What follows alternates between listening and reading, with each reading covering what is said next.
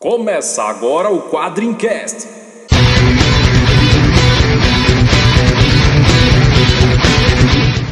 Spartans! Why so serious? We call him Hellboy. Call me the Punisher. I'm Kick-Ass. I am Iron Man. I'm Batman. Quadrincast, quadrinhos, filmes, séries e assuntos nerds em geral. Olá, tropa, é hora de mais um Quadrincast. Aqui é Vitor Azambuja e eu só tenho quatro sentidos e meio. Meu nome é André Facas, eu não acredito em horóscopo até hoje por culpa de Cavaleiros do Zodíaco. Aqui é Henrique e eu atinjo zero absoluto. Aqui é o Léo Spy, eu sou o Cavaleiro de Ouro de Capricórnio. Aqui é Stefano Mori e eu já reverti o fluxo da água do chuveiro. É isso aí, tropa. O Quadrincast hoje quebra preconceitos, atravessa oceanos e vai direto pra Terra do Sol Nascente. Vamos estrear mangás e animes aqui no Quadrincast. Mas calma, calma, não precisa trocar de canal. Ainda somos o seu podcast de quadrinhos e assuntos nerds favoritos. Hoje a gente fala de Cavaleiros do Zodíaco. Mas antes de entrar na saga dos Guerreiros de Atena, vamos ver o que a gente tem de repercussão do nosso último Quadrincast.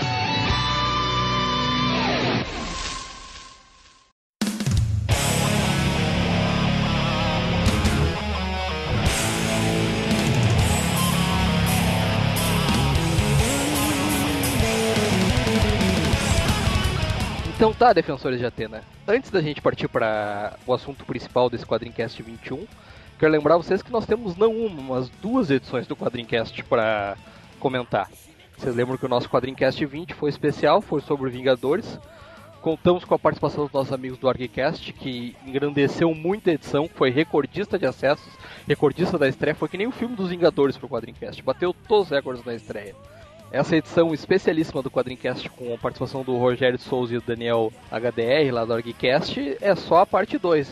Lembrando a você que pode interagir com o Quadrincast tanto pela nossa fanpage no Facebook, facebook.com.br quadrincast, quanto pelo nosso Twitter, arroba quadrincast, e é claro, né, aqui pela página de comentários do site quadrincast.com.br. E como hoje a gente tem que repercutir a edição 19 sobre Star Wars, a nova trilogia, e a edição 20 sobre os Vingadores, eu chamei dois cavaleiros de prata aqui para me ajudar nessa missão sagrada, Ricardo Sorvilo Opa! e Luiz Garavelo. Palmas para ele. Ah, obrigado, valeu, valeu, obrigado. Estou aqui todos os dias. Por favor, deixe gorjeta pro garçom. E a gente tem também duas indicações para fazer nessa quinzena. Evidentemente o ArgCast, que você já conhece, porque já ouviu a parte 2 do Quadrincast, então ouviu a parte 1 lá no ArgCast sobre Vingadores. E como o tema de hoje é Cavaleiros do Zodíaco, a gente indica um site muito bom, uma fonte de pesquisa muito legal. Sem ela, talvez não tivesse sido gravado o Quadrincast, devido a, ao apresentador desmemoriado que aqui fala. A gente indica hoje o cavedozodíaco.com.br, cavdozodíaco.com.br.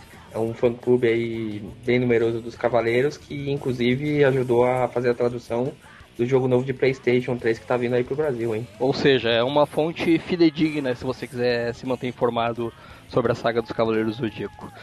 E aí, Cavaleiros, quem foi que nos mencionou aí dentro da Podosfera? Como é que tá o Quadrincast no nosso plano de dominação da Podosfera? É, estamos, estamos caminhando para dominar o mundo, como fazemos todas as noites. Tivemos participações e menções aí na, na Podosfera.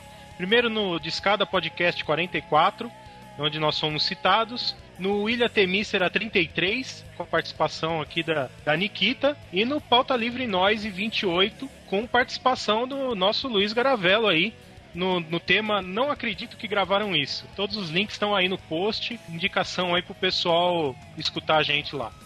Uh, o Quadrincast também teve alguma repercussão, não só em podcasts, mas também em outros sites, não é isso? É, fomos mencionados em duas matérias lá no site das garotas CPBR, né? A Kel Ponassoli, nossa amiga, já colocou o Quadrincast em, dois, em duas matérias que ela fez, né? A primeira matéria foi uma coletânea que ela juntou de todos os podcasts que foram feitos sobre os Vingadores, né? Na, desde o, a, o hype do filme, até quem falou dos quadrinhos ou quem falou do, só do filme. Foram um total de 42 podcasts, né? E o nosso está lá incluído. E ela também depois fez uma matéria semelhante falando do, de quem falou sobre Guerra nas Estrelas, né? Porque no dia 4 de maio, né, foi o dia de Guerra nas Estrelas, né? O Star Wars Day. Então essas duas matérias dela vão estar aí no site para quem quiser ir lá, quem quiser conhecer todos os podcasts que falam de Vingadores. É, aproveita para preparar o ouvido porque são mais de 40. Quem quiser ouvir todos os podcasts sobre Guerra nas Estrelas também vão estar lá. E também o nosso amigo Rogério de Souza, lá do ArgCast, né, colocou no site dele, né, o Debiloides, colocou uma tirinha de uma, fan, uma fanfilme dos Vingadores e aproveitou para lá botar o link pro nosso Quadrincast. Então, vai estar tá aí no post para quem quiser acompanhar. É isso aí. Agora no Quadrincast, leitura de e-mails. O primeiro comentário sobre o Quadrincast 19 é do nosso amigo Presto Gaudio. Ele começa dizendo que vai polemizar e que não gostou muito da nova trilogia de Star Wars.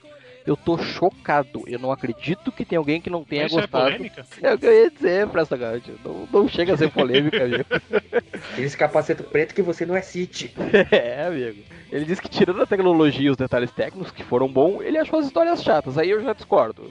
Eu já dei minha opinião, pelo menos acho que é do 2 e do 3. Acho que levam com galhardia aí. E ele diz que alguns elementos desnecessários surgiu a todo momento. Pra que os midichlorians? Pra que transformar Star Wars num romance de Jane Austen? Isso aí a gente concorda aí. E ele acabou gostando mais do episódio 1. E isso é polêmico. Isso é polêmico. Que o Presto Gaudio gostou mais do episódio Igual 1. Mamilos. Igual a meu, mais que Mamilos. Mais que midichlorians. Que além da história autocontida, ele diz que tem aventura e que lembra mais a trilogia clássica do que os outros filmes. Isso é uma vergonha. Isso é uma vergonha. O Quadrincast é um, é um podcast que respeita a opinião, mas isso é uma vergonha. Ele disse que no episódio 2 teve muito romance, que dava pra diminuir. Que quando chega a guerra na arena ele já tava com tanto sono que nem se empolgou. Ô, oh, personagem. E disse que no episódio 13 ele não gostou do gritinho tosco do Vader no, no final. Mas, mas o Vader sempre dá um gritinho tosco no final. Não entendi por quê. E de maneira geral, ele disse que achou tudo forçado, que não são dinâmicos, são diversos elementos mal costurados. Ai meu Deus é muita crítica à nova trilogia. Ele tá dizendo igno- ignorar 70% da narração e aceitar só o massa velho, que só assim o filme presta. Ô, Presto Gato, pra que tanta raiva no coração, amigo? Você parece daqueles fãs lá que amam e odeiam George Lucas? Mas, voltando a Star Wars, qual é o nosso Jedi de fé, irmão, camarada, que não poderia faltar nessa lista de comentários? João Norberto, sempre ele. Mas antes de mais nada, vamos dar um parabéns pro João Norberto, que a filhinha dele nasceu aí por esses dias. Um grande abraço, parabéns. Eu, como pai, dou boas-vindas a esse clube aí de. Eles tiram o nosso sono, mas é, é sempre compensador. Então, ele falando aí do, do cast sobre Star Wars, ele falou que ele, que ele mais gostou foi a luta do, a luta do Yoda. Que ele achou muito foda o jeito do baixinho lutar. Eu também achei. E que, que ele também achou foda foi o, o lance da Natalie Portman conhecer o Anakin moleque, casar com ele, ter os gêmeos e não envelhecer nenhum dia. É aquilo, né? Suspeição de descrença. Bom, além dele, né, o nosso amigo João Alberto, também outro que já comentou aqui em outros quadrincasts, é o nosso amigo Kleber Ivo. É, ainda não sabemos se ele tem parentesco com o professor Ivo da DC, mas iremos descobrir. Se aparecer um, um, um Amazo aí é, querendo matar a gente, a gente vai descobrir. É, ele está dizendo que foi um ótimo cast sobre um tema bem polêmico, né? É, ele fala que a maior cascata e a maior prova de que Jorge Lucas realmente cagou na obra é transformar o Anakin no escolhido que traria equilíbrio à força, né? Ele fala que, ao, é, pelo menos na opinião dele, a força é algo natural, algo inerente que os Jedi acessam sem violar. Que os, os Sith, na verdade, eles deturpam a força, né? Então, quando Anakin se torna Darth Vader, na verdade ele estaria desequilibrando a força porque ele estaria tirando ela do seu equilíbrio natural. Então, ele acha que isso é a maior é, prova mesmo de que o George Lucas ferrou com toda a história, né? E na opinião dele, né, o, o escolhido deveria ter sido mesmo o Luke Skywalker, né? Porque ele que, ao eliminar o Imperador e o Darth Vader, ele tira essa parte do desequilíbrio da força. E que, na verdade, o George Lucas é, parece ter ligado o modo Wolverine, né? Onde o herói bom é o, o herói malvadão, né? O herói badass. Ah, se pensar bem, eu acho que tem um pouco disso aí, né? Também é a história da a parte filosófica, se você pensar bem, né? O... Você pode pensar que realmente o Darth Vader ele não trouxe um equilíbrio à força, né? Ele trouxe uma... um desequilíbrio pendendo pro lado do Sith, né? É, isso aí, isso aí pode ser também, assim, faz tem um certo sentido e, e pode ser que o, o Jorge Lucas tenha vindo com essa história depois é, às vezes até para valorizar a nova trilogia na época. Ele às vezes Pode não quis valorizar isso aí. É. Ah, Tu acha é, que não foi é- isso? Não, eu tô, tô fazendo assim o advogado do diabo, né? Bom, ah, mas alguém pe- pescou uma referência que a gente não tinha se dado conta com o episódio 1, né? O que, que o Queiroz teve a dizer sobre isso? É, o, o Queiroz, né, amigo nosso aí do Baderna Cast, que a gente gravou aí recentemente, falando sobre as adaptações do Alan Moore. Se você ainda não ouviu, procura aí que tá tudo lá. Ele fez uma relação com o episódio 1 ao, ao grande clássico do cinema nacional, Amor Estranho Amor, né? Se você não conhece, você é muito novo, pra, procura aí na internet. E ele falou que tirar a palavra motherfucker do, do, da boca do Samuel Jackson é o maior erro desses filmes. Só falta trocar a palavra Jedi por mestre por, levar a, por lembrar a palavra judeu, né? E o, e o Queiroz agradece aí e tal, e falar quando, quando a gente for falar da trilogia clássica para chamar a galera do BadernaCast. Nós vamos combinar. E lembrando né, o pessoal teve alguns comentários falando sobre o universo expandido, que uh, os podcasts da, do, do Quadrincast sobre Star Wars é uma trilogia mesmo. É o primeiro, esse primeiro episódio sobre nova trilogia, e nós vamos falar de universo expandido e trilogia clássica. Tem trilogia vindo aí, aguarde que, que logo a gente tá fazendo. Ou não. E, e só quero ajudar o pessoal que for procurar Amor Estranho Amor, eu vou dar três palavras-chave mais fáceis, tá? Filme Xuxa Pelada. Com essas três palavras fáceis, filme, Xuxa Pelada, você vai aprender muito sobre amor, amor estranho amor. Bom, mas e aí, falamos de Guerra nas Estrelas, vamos falar do que todo mundo quer saber, né? Vamos falar sobre os comentários dos Vingadores. O que a gente teve de repercussão dos Vingadores? Primeiro, claro, não poderia ser outro comentário do homenageado de hoje, João Norberto. É isso aí, o João Norberto já, ele já começou o primeiro comentário dele logo que começou o Wildcat, falando da famosa frase do Leandro, né? Nós renascem, né? Renascem. E aí depois ele veio, ele falou nas palavras dele que veio comentar direito, né? E falou que gente, nós nos superamos dessa vez. Ele falou que ele é fã dos Capitães dos Vingadores, né? E para ele foi um sonho ver esse filme, né? E não apenas ver o filme, mas ver praticamente o sucesso que ele tá fazendo, né? Do o filme aí que é quebrando recordes de bilheteria, né? Com certeza vai ser uma das maiores bilheterias da história. Ele fala também que gostou muito da, da retrospectiva dos Vingadores, né? E ele falou que, ah, que descobriu que não é só ele que gosta da fase do Buziek e do Pérez, né? Que ele, pra ele é uma das melhores fases da equipe. Ele fala um pouco mais sobre o filme, né? E acho que todos os personagens ali tiveram excelentes momentos. E o capitão, pouco a pouco, foi assumindo a liderança natural dos Vingadores, né? É, gerou uma hipótese interessante, né? Porque ele fala que do, no meio do filme o raio do Thor aumenta lá o poder da armadura do Stark, né? Daquela sobrecarga. E ele fala da cena da da reação da porrada do, do martelo do Thor no escudo, né? Se isso poderia é, relacionar a tecnologia Stark, né? O, o, gerador arco, né? Que foi criado pelo, pelo do Stark com a, a tecnologia Asgardiana, com o Tesseract, né? E ele até pergunta o que a gente acha disso. Eu acho que dependendo, tem sementes aí pra, pra fazer essa ligação. Eu acho sim. que o filme do Capitão América e o Homem de Ferro 2 dão a entender que o novo elemento que o Tony Stark cria para estabilizar o reator Arc no Homem de Ferro 2 vem da tecnologia asgardiana que o Howard Stark estava estudando já no filme do Capitão América, né? Acho que tem essa relação direta, assim, não, não tá explícita, mas tá sugerida, porque é com o mapa do Howard Stark que o Tony, que o Tony acha o elemento novo, né? Que ele para de usar o Palladium lá que estava matando ele. E o mapa do Howard Stark é da época que o Howard Stark já conhecia o Tesseract eu acho que aí tem uma relação que até, é, como você falou, tá, tá meio claro. Agora, o escudo, eu não sei, precisaria, eu não, não, não lembro exatamente da, é, da, das falas no, no, no, filme do Capitão América, mas eu acho que não tem nada relacionando ao, ao do Vibranium mesmo. É, o escudo, a, a propriedade do Vibranium, na verdade, ela ele consegue absorver e, acredito eu, redirecionar a energia no filme, né? No Capitão América eles mostram isso. É, isso, isso tá lá no filme do Capitão América, né? Porque o, o escudo faz um som quando alguma coisa atinge, ele, ele faz um. um o som reverbera no, no, no, no escudo, né? É, mas não sei se isso tem a ver com os Asgardianos, não. E o martelo do Thor, né? Até porque se o escudo fosse só resistente, aquela martelada do Thor teria no mínimo quebrado os braços do Capitão América, né? Então o escudo absorve e joga, joga fora a energia, por isso que destrói tudo em volta, né? Foi uma boa sacada do Edon usar o, o Vibranium para explicar isso, porque como nos quadrinhos a liga do escudo é Adamantium e Vibranium, eles não usam muito essa propriedade de absorção, né? Eles usam mais a propriedade resistente do escudo. É, eu acho que eles também talvez não pudessem talvez mencionar o Adamantium porque lembra, lembra o Wolverine que tá ligado à Fox. Pode ser. Não sei se isso tá no contrato, mas pode ser que seja isso. Faltou para fechar o comentário do Queiroz, né, Ricardo? É, exatamente. Queiroz do BadenaCast comentando aí sobre o filme dos Vingadores, ele fez uma, uma análise assim, meio personagem a personagem.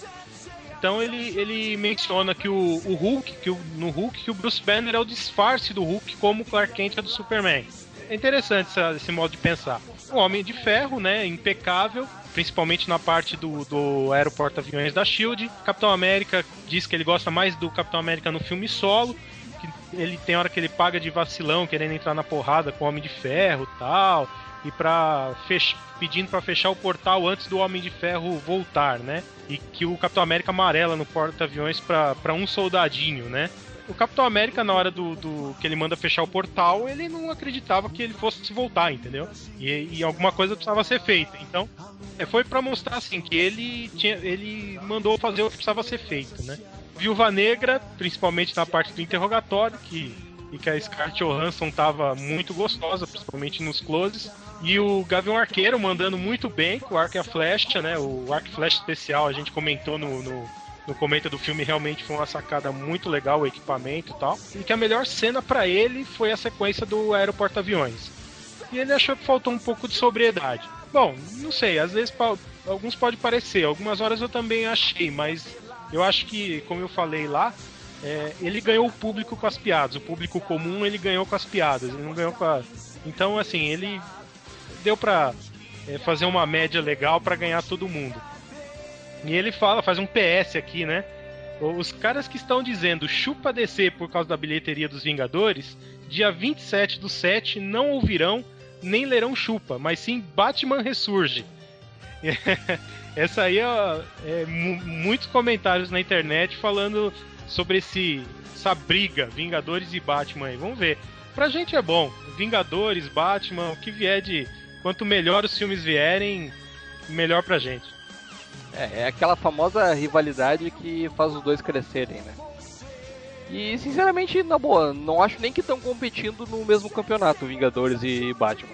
Acho que são dois gêneros de filmes distintos, assim, inspirados em história em quadrinhos com heróis fantasiados, mas enfim. Bom, então, nesse nosso leitura de e-mails a gente comentou os principais e-mails e comentários que chegaram aqui. Selecionamos por ordem arbitrária mesmo, a gente escolheu né, o que, que ia ler. Mas não se acanhe, se você não foi lido, não foi mencionado nessa edição, continue retweetando, continue nos linkando, obrigado a quem já fez isso. E pode ter certeza que na próxima edição nós vamos ler o seu e-mail. E agora vamos dar aquela purita nas armaduras, vamos tirar as teias de aranha, vamos tirar o pó dos bonequinhos, pegar a coleção de mangá, porque nós vamos falar de Cavaleiros do Zodíaco até a saga do Santuário. Vambora!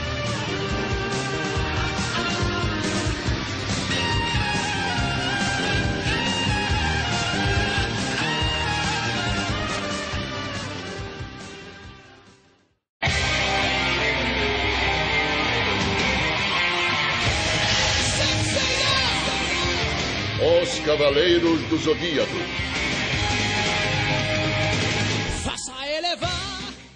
Bom, gente, o Quadrincast hoje fala sobre o anime favorito de muita gente, já mangá nem tanto. A gente vai falar sobre Cavaleiros do Zodíaco, que com certeza é um dos desenhos que formaram o caráter da geração do Quadrincast e de muitos dos nossos ouvintes. Ou seja, dos velhos, né? Dos velhos, só dos velhos. É, só, só os velhos. Vamos reforçar aí pra galera que assim, eu acho que é de público notório que nenhum de nós é especialista na Terra do Sol Nascente, né? Falando de parte de quadrinhos. Acho que é público e notório que nenhum de nós é especialista em muita coisa. ah, é verdade. Eu confesso que eu achava que eu era especialista até ter internet. Aí eu descobri que eu tô muito além, aquém desse pessoal aí. Vamos in nos introduzir nesse mundo oriental, né? Usando aí alguns canais que a gente já conhece, né? Um deles é o Cavaleiro do Zodíaco, que a gente cresceu vendo. E vamos falar um pouquinho deles e falar um pouquinho do, da diferença do desenho, dos quadrinhos. E é precisando, a gente tem aqui o professor Stefano, esse sim, come, dorme, vive e respira Cavaleiro do Zodíaco, é praticamente graduado nisso. Já ganhou até a armadura de Andrômeda, né? É isso. que tá... Quem ouve acha que eu vivo de dar palestra em convenções de Cavaleiros do Zodíaco. Cara, a gente tá tentando qualificar o Quadrincast. Bom, Cavaleiros uh, parte dessa premissa da deusa Atena e dos seus santos guerreiros, ou como ficaram conhecidos no ocidente, os seus cavaleiros, e as constelações do Zodíaco. E aí acaba expandindo essa mitologia, a gente vai falar um pouco sobre isso. Mas eu acho que é bacana, antes da gente entrar no assunto e falar dos episódios e das sagas, do mangá, do anime, eu acho que é bacana a gente contextualizar um pouco como que Cavaleiros chega aqui no Brasil e por que que ele vira esse fenômeno que ele é hoje. Quem lembra da época que Cavaleiros estava estreando por aqui? Eu lembro. Cara, TV Manchete, saudosa. Fantástico. Primeiro Na época, a Manchete tinha muitos animes, né? É, sempre foi pioneira nisso. Não, não, mas aí é que tá, aí é que tá. Na época, 1 de setembro de 94, Cavaleiros do Zodíaco foi o primeiro anime da Manchete. Foi antes mesmo de Perto Olé. do Espaço? De- desculpa? Perto do Espaço, Patrulha Estelar. Foi depois disso, mas não passava mais. Ah, sim. Nos anos 90, acho que dos anos 90, mas com certeza 93 e 94, o único anime na grade da Manchete, em 1 de setembro de 94, era Cavaleiros do Zodíaco. É, assim, a Manchete tinha uma, um, um histórico muito de trazer seriados, né? Changeman, Jaspion, Wildman, Jiraiya, Mas esses vieram depois, eu acho, não? Shiban, não, é tudo, Não, é, vieram antes, vieram é antes. tudo, antes? anteri- é tudo anterior. E Uhum. aí, assim, né, o Super Sentai aí, Flash, uma porrada, Google Five. E aí, o primeiro anime mesmo se- seriado a passar no, no, no- no Brasil na manchete foi realmente Cavaleiros. E aí Cavaleiros meio que abriu a porteira, né? Começou com alguns animes muito parecidos, como Shurato, Samurai Warriors. Samurai Warriors, que esse aí já é um nome americanizado do negócio. Esses são dois que vieram bem na onda de Cavaleiros mesmo. É, né? que era um cara, É. pessoa, pessoa de armadura e tal, e depois meio que abriu a porteira, né? Sim, sim, sim. Vocês sabem como é que Cavaleiros foi parar na Manchete? Boa pergunta. A- A Bandai, na época, chegou pra Manchete e disse: Olha só, tem essa série que tá fazendo sucesso aí no mundo inteiro e a gente quer vender pra vocês. Nenhuma outra emissora aberta quis, porque tinha muito sangue, desenho não fazia tanto sucesso na época. E a Manchete disse: Olha, não tenho dinheiro pra pagar, já tava falindo. A Bandai disse pra eles: Não, não, faz o seguinte, nos dá os intervalos, onde a gente vai fazer comercial de bonequinho, a gente vai vender os bonequinhos e a gente tira o nosso lucro daí. Foi assim que a Manchete conseguiu os 50 primeiros episódios de Cavaleiros do Zodíaco. De graça? Fantástico, hein? Só dando os intervalos pra Bandai fazer propaganda. Por isso que todo Caraca. intervalo tinha propaganda de bonequinho. Caraca, a família Block fica muito feliz, né? de ganhar um presente desse. que até hoje lembram da manchete por sua casa de cavaleiros, cara. Então, o desenho, a carreira do desenho no Brasil foi graças aos bonequinhos, né? É um esquema meio. meio. G.I. Joe, Transformers, né? Transformers. É, das formas, me lembrou do He-Man também. He-Man. É, lembrando que He-Man começou com, com os bonequinhos, né? Isso é uma coisa que a gente comentou no Quadrincast 9. Mas eu acho que uma coisa interessante é esse ponto aí. Cavaleiros estreia em 94 no Brasil. Bandai tinha cedido os primeiros 50, 52 episódios. E eu me lembro que, embora Cavaleiros já tivesse muito mais adiantado lá fora, porque começou a ser produzido em 88, né? Quase. Eu não sei fazer conta, cara. Quase seis anos antes de estrear aqui no Brasil. Eu me lembro que a manchete chegava sempre no episódio 50, 51, 52 e começava do início da saga, cara.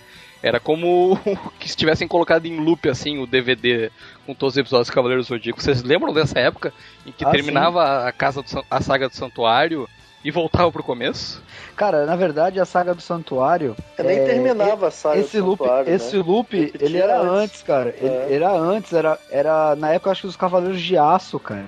Não sei, era assim, era algo no meio, assim, era no meio da É. história. Na hora No meio que da história, de repente, você o- voltava o de- pra, É, pra assistir de- a continuação, pronto. O. Stefano, o Stefano deve saber com precisão qual é o episódio em que O isso primeiro, acontecia. o primeiro loop da manchete foi no. fin- O último episódio do primeiro ciclo sem loop foi o eh, luta do Seiya contra o Aiolia na Casa de Leão. Já na saga do Santuário. É, Isso, me- meio exatamente, eu lembro que era na metade de uma história. Era na, na, na saga das 12 casas. Todo mundo ficava Isso. puto porque é, foi parte do meu inferno pessoal que eu passei na saga das É 12 pra casas. dar raiva, né, cara? Você É. tá, tá no meio do- da saga das 12 casas e repete tudo de novo. Mas isso era uma coisa muito comum nos anos 90 que a gente era escravo da televisão aberta, né? Não só da É. televisão aberta, como da internet de escada. Não dava pra. Ah, cara, Fazer muita coisa a Estamos respeito. falando de, tamo falando de, de internet, noven- né? Tamo falando de 94, cara. Internet não passava na cabeça de ninguém, cara. Era coisa de rico, né? Você- Não, você era, era, era, era, tinha. coi- era coisa de, era coisa de americano. É. Você não tinha assim, e mesmo quando você tinha, era aqueles disquetão grandão, tamanho de disco. Ah, não, Era- o Facas, tu vai começar a revelar a idade e nós vamos parar isso aqui agora. cara. Cara, Pô, eu então, tô assim, falando de Cavaleiro de Zodíaco, qualquer coisa mais reveladora. É, e assim, não tem. Ah, pra você ter uma ideia, velho, ainda eu usava quichute nessa época. Eu O usava. Henrique, o Henrique já era casado nessa época. O Henrique já era grisa- grisalho nessa Tava no época. segundo casamento já. Alguém lembra quantos loops a manchete chegou a fazer desses primeiros episódios antes de estrear episódios inéditos? Cara, uns três, pelo menos. Dois loops. Do- dois loops completos. Dois Ah, loops com- completos, Tá vendo? não. É bom porque tem um especialista, tá vendo? Dois loops até a Casa de Leão. Eu lembro que isso provavelmente ajudou a aumentar muito o hype em torno de Cavaleiros, porque Cavaleiros começa passando de manhã, depois vai para aquele horário das seis, seis e meia da tarde na manchete, que É pra era bater, pra bater com a novela das seis da Globo e batia. e batia e era aquele horário que a gurizada tava chegando em casa e todo mundo assistia. E aí Isso. no dia seguinte, no colégio, na escola, na faculdade, com a sua esposa em casa, no caso do Henrique, né? eh, tava todo mundo discutindo o que, que tinha acontecido no episódio anterior de Cavaleiros. E como tinha esse loop, eh, quando chegava naquele clima que todo mundo queria ver como ia acabar, começava de novo, cara. Eu acho que isso potencializou tanto a coisa. Porque quem não tinha começado a ver do início acabou começando e revendo. E aí quando você revê, você já pega detalhes, né? E aí já começa a criar teorias. Então foi tudo friamente calculado. É, foi. Mas eu Mas acho a manchete era pródiga nisso. Quando eu assistia Yu Hakusho, gravava em videocassete, tava lá todo, todo dia, religiosamente gravando, começou a Copa do Mundo. Aí era jogo tudo que é horário, não tinha mais o desenho. Quando voltou depois da Copa, é do começo, tudo de novo. É, e, eu- e isso era uma coisa que dava raiva, mas ao mesmo Dava. tempo é, propiciou um fenômeno. Quem lembra da revista Herói, ou Heróis da TV? Herói. Herói. Do Forastieri, cara. Sai que Cara- existe até hoje, acredite se quiser. Os primeiros cinco ou seis números da revista Herói, invariavelmente era Cavaleiros do Zodíaco na capa, velho. Ah, Os primeiros 100, né? Os primeiros, primeiros 200, cara. Não, aí depois botava outro personagem, Cavaleiros, Cavaleiros, Cavaleiros, outro É. personagem, Cavaleiros, Cavaleiros, Cavaleiros.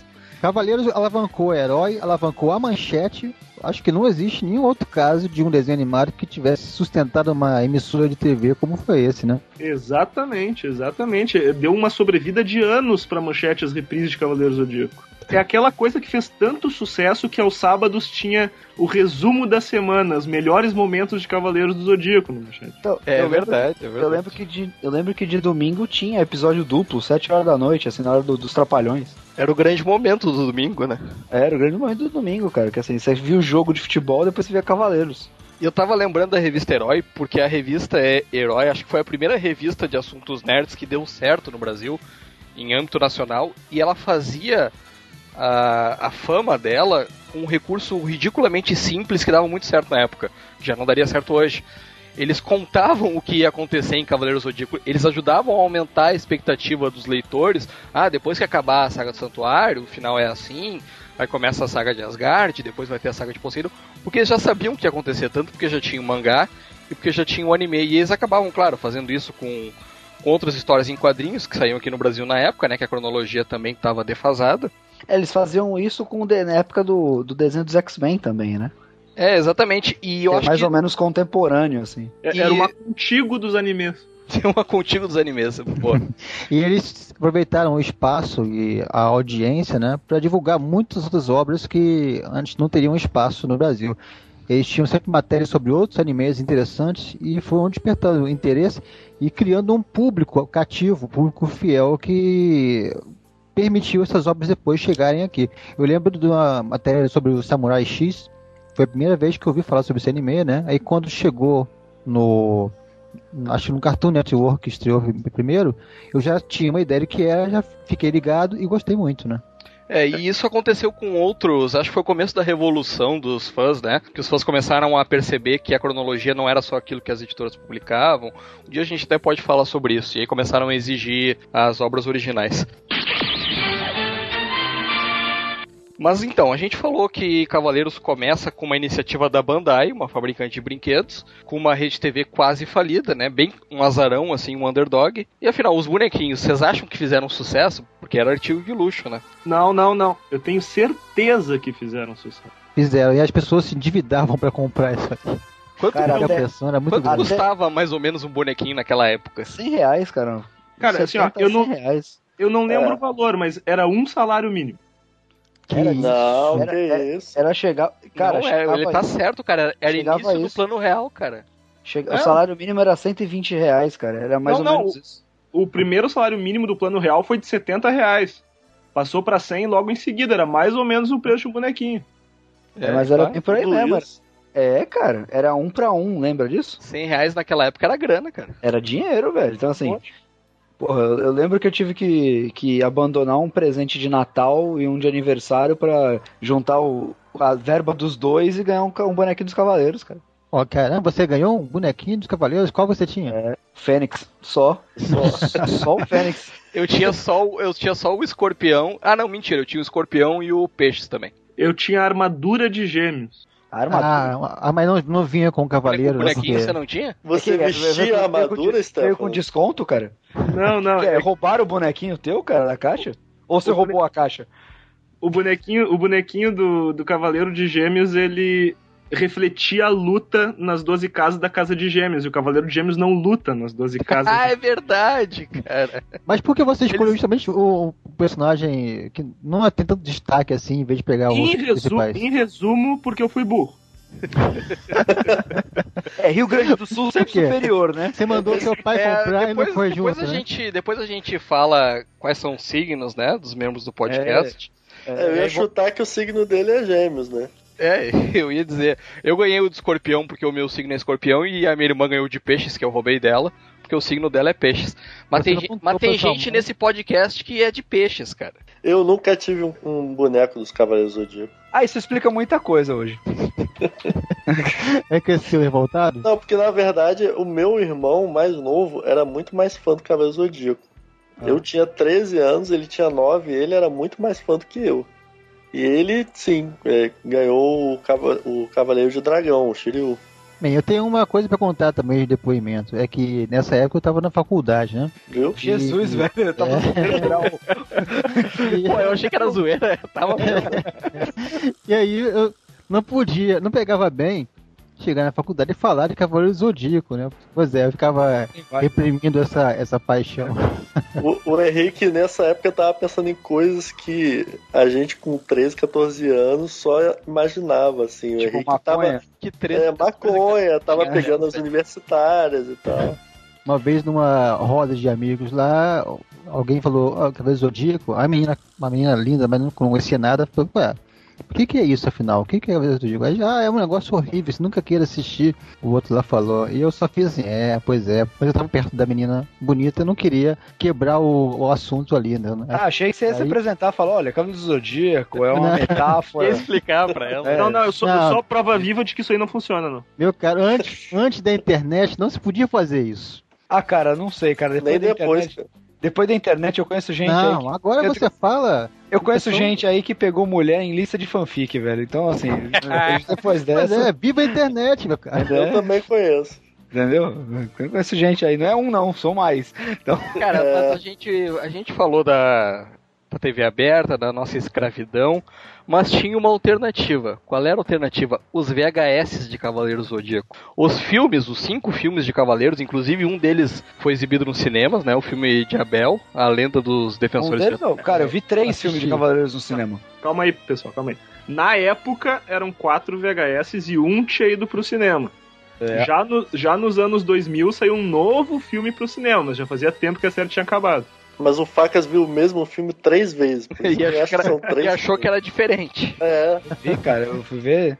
É assim, é. Era só é, Abel que foi pro cinema, cara. Não sei, cara. Eu fui três vezes a Cavaleiros. Cara, é É, muito, é- faz muito tempo. Aí em Santos, os caras pegaram um VHS, botaram num projetor e. Cara, cara, esse, no cara, cinema, isso- falaram que era Caim, aí o, o Facas foi ver de novo. cara, isso, isso já aconteceu em Santos, cara. Em Santos aconteceu cada coisa, já que. Mas o que eu achava bacana desses VHS é que eles eram tipo um. Assim como os bonequinhos, eram uns, um item de luxo dos cavaleiros, né? Não era assim comprar VHS na época, o VHS original. Eu me lembro que eu colecionei aquilo, cara, vários aniversários, assim, e natais. época- Na época já era difícil ter um VHS em casa. É, né? exatamente. Eu, eu tinha, eu tive por muitos anos um de quatro cabeças aqui. Mas, enfim, eu me lembro que na época eu passei vários natais e aniversários pra colecionar os VHS e descobri que nenhum deles fazia parte da cronologia. Nenhum. É, isso me decepcionou Tá, tá. um pouco, sabe? Eu fui assistir no cinema esse velhos, e... vocês- é por isso que Decenalto é superior, porque tá acostumado com isso, cara. pois é.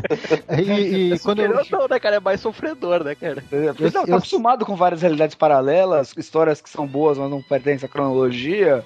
Não É, interfere em só- nada o entendimento. Eu saí meio decepcionado porque o filme era meio que um resumo da saga de Asgard, né? O filme do Abel. Do Abel. Não. Era muito semelhante. Não, pô. Não, não. Tem um filme de Asgard, que é praticamente igual a toda a saga de Asgard, mas esse não É. é, o do Abel. Não é o aquele. a- Mas eu, eu, eu sempre achei que, o- que, que os filmes faziam parte da cronologia, cara, porque esse filme de Asgard, na, na época da saga de Asgard, eu lembro que tipo, os caras meio que já se conheciam. Eu tenho essa impressão hoje, que os caras meio Isso, é que os verdade. caras se conheciam.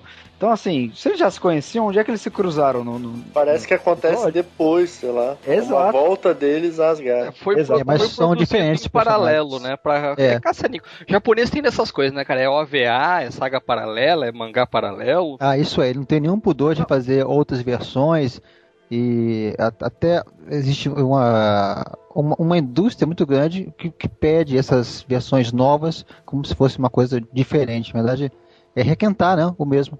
Esse filme de Asgard, ele tem uma curiosidade, é bem nesse sentido mesmo. O vilão se chama Durval nesse filme. É o Zagueiro é dos Santos? É, deve ser. É um nome muito nórdico, né? Durro. É, É, Durval. é do norte, do norte do Brasil, só se for. E ele, ele é o sumo sacerdote do deus Odin na Terra. Quando eles tiveram que fazer episódios filler pra encher tempo na série de TV, eles pegaram o conceito desse filme, trocaram ele por uma mulher e fizeram uma saga disso. Tem armaduras na saga de Asgard da TV e no filme que elas são idênticas, só muda a cor praticamente. O filme ele é produzido, então, antes da famigerada saga de Asgard da série. Sim. Eu acho interessante explicar para o pessoal o que que é filler. Muita gente não conhece. O filler é um recurso que se usa quando tu anima algo que já existe no mangá. Às vezes, a tua animação flui rápido demais, tu tem mangás semanais no Japão com curtos capítulos semanais, mas tu tem episódios que correm todos os dias ou também semanais e a cronologia da TV acaba alcançando a cronologia do mangá. Então eles são obrigados a fazer episódios tapa-buraco, são o que a gente chama de filler, para preencher tempo enquanto o mangá avança.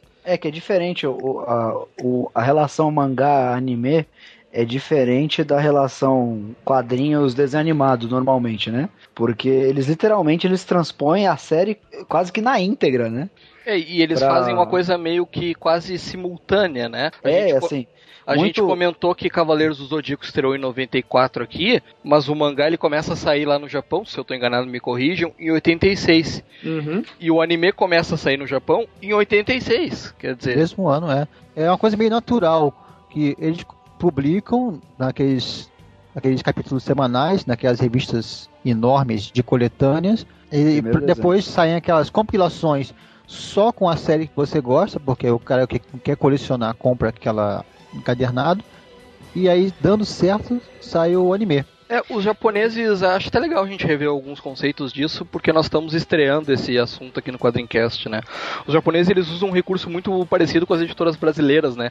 Que é o recurso de mix. Eles têm uma revista determinada que seleciona várias séries Só que eles têm. dentro do seu mix. é, eles têm um. é, a- a- você tem uma noção, cada revista semanal no Japão sai mais ou menos com 200 páginas né, É, não, aí não é, não é 100 páginas, aí é um É. mix poderoso, né? É poderoso. E assim, eles têm um sistema de, de meio que de bop. Isso é, cara, isso data muito tempo. Eu não vou saber te precisar exatamente quando começou. A, a Stone Jump, ela tem, na última página dela tem um formulário que o, o cara ele meio que preenche toda edição, ou seja, toda semana, qual é a melhor história que ele mais gostou, a história que ele menos gostou, e eles fazem um ranking disso. E sai toda semana. E se a revista fica, por exemplo, três meses, tem um período de tempo né? Tô dando um exemplo aqui, três meses como a pior, tem a nota de corte, ela simplesmente acaba o arco, ou quando é uma coisa muito grave, nem acaba o arco e é cortada da revista. Então só fica realmente que o pessoal tá gostando. E chega até a ser agressivo pra caramba esse método, é meio que uma selva, né? Que ou se os caras não gostarem do, do, da história de começo, ela não fica. Bom, mas pelo menos os fãs têm esse poder, né? Não é como nos comics que você tem personagem consagrado que tem que ser publicado tendo história boa e história ruim, né? É, Eu acho que o fato dos mangás eles terem normalmente um começo, meio e fim, né? Ou pelo menos volumes, né? Sagas, como no caso dos Cavaleiros, eu acho que isso favorece esse tipo de medida, porque daqui a pouco não tá agradando, termina esse e começa outro, né? É, realmente a disputa é muito grande, né? Existe uma cultura do mangaka, do autor de mangá, que os rapazes, as moças, hoje em dia também tem moças trabalhando nessa área, começam a trabalhar como assistentes no estúdio de algum mangaka que esteja publicando, vão aprendendo as técnicas e depois podem experimentar lançar sua própria série, tentar algum espaço numa revista dessas. E alguns conseguem deslanchar e viram também mangakas famosos, né? E acho que a primeira saga dos Cavaleiros, que é conhecida como saga clássica, os primeiros É episódios a saga dela- do santuário, né? é a saga do Santuário é mais pro fim, né? Eu me refiro desde o começo. Não, quando- é que o o mais pro fim, é, é, os episódios são conhecidos como um todo como a Batalha do santu- das Doze Casas. Se chama Saga do Santuário a primeira porque todos os inimigos vêm do santuário. Isso começa, mesmo que indiretamente, desde o Ikki. Então é desde o início a saga do santuário e tem o arco da Batalha das Doze Casas. Ikki, vírgula, ou melhor. Só, só uma coisa antes, cuidado em querer ser o Ikki. Tem um episódio onde ele passa uma cantada na Esmeralda, que é a peguete dela, que é a pior cantada do mundo. Eu, inclusive, me identifico nesse tipo de coisa. Não, mas ele disse assim, ó, Esmeralda, tu é tão bonita, tu parece o meu irmão. Pegada meio errada, né, velho? É totalmente errado. E aí a imagem fica piscando Esmeralda Shun, Esmeralda Shun. Porra, velho, que, que trauma isso aí, cara. Mas pelo menos ele passou cantada nela, né? O Shun, É, ele...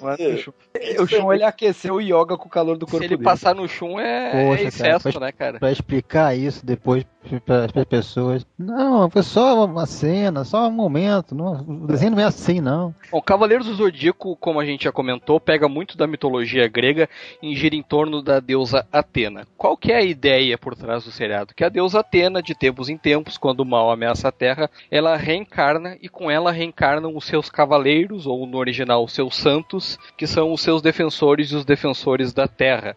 É, É, você, quando você fica mais velho, você fica um pouco confuso, né? Porque é uma deusa Atena, deusa da justiça grega, é uma deusa pagã, né? E por que, que os guerreiros dela são santos? Eu não sei, cara, o nome é Sanseia, cara. É, é, é, Não, mas é tem meio... vários problemas. Pergunta É, pro Kurumada, meu. Tem né? vários problemas, não sei se na dublagem ou na própria ideia do Kurumada, que vários erros mesmo de, de mitologia e tal. Tem, não sei se na acho de que- dublagem, mas falam que a Atena é deusa da guerra. Mas ela é, deusa, ela é deusa da guerra, mas no sentido guerra justa, É, né? o portfólio da Guerra Boa. É, é o lado bom da guerra, se é que tem algum. Mas né? o fato é que, é que cada deus no- na mitologia de cavaleiros tem os seus coisinhas. Isso. Os coisinhas da Atena são chamados de cavaleiros. Os coisinhas do Poseidon são os generais marinos, os coisinhas do Hades são os espectros e, e assim por diante. É, mas como tu falou, os coisinhas de Atena, eles são os cavaleiros no ocidente. Eles É, são na verdade, santos no Japão. São os santos. É, na verdade, é, o nome Cavaleiros do Zodíaco veio do- da adaptação francesa. Mas a Kurumada nunca teve nem aí pra o, se a mitologia tá certa Cara- ou errada, né? Ele fez uma mistureba nessa Cara, série. o Japão é muito superior, cara, porque era, ja- era japonês na Grécia, Grécia no Japão, tu nunca sabia onde tava onde. Nossa, era uma zona, velho. Não, Nossa, depois, cara. depois a gente comenta da transição É. da era moderna para a era medieval no meio da saga clássica, né, cara? Mas É. isso é, impor- é importante também reparar que cada deus tinha o seu coisinha, porque as vestimentas também não é tudo armadura. O- os de Atena no original é o cloth, que é vestimenta. Não tem o conceito de armadura no Japão também. É, no anime que ficou aquela coisa meio metálica, né? No mangá também era metálico, mas eles nunca se referem àquilo como armadura, é sempre a vestimenta. É, e- faz até sentido, né? Já que aquilo não protege propriamente. O, o começo na primeira saga, tá, até vou lá, tinha um capacete, no caso de ceia, tinha uma armadurazinha maior. É, na Mas verdade, na- assim, esses capacetes, essas armaduras, só tem no anime. No, no mangá, no original, cara, era uma tiarinha. E já é o que eles usam depois como É, armadura na nova, saga né? das Asgard, ele, Na ele saga de já passa a usar essa armadura mais leve e, E que vo- seria mais rápida, mais forte. Vocês sabem por que, que no, no anime, no início, tem esses bonés gigantes na cabeça deles? Pra fazer bonequinho. Bonequinho.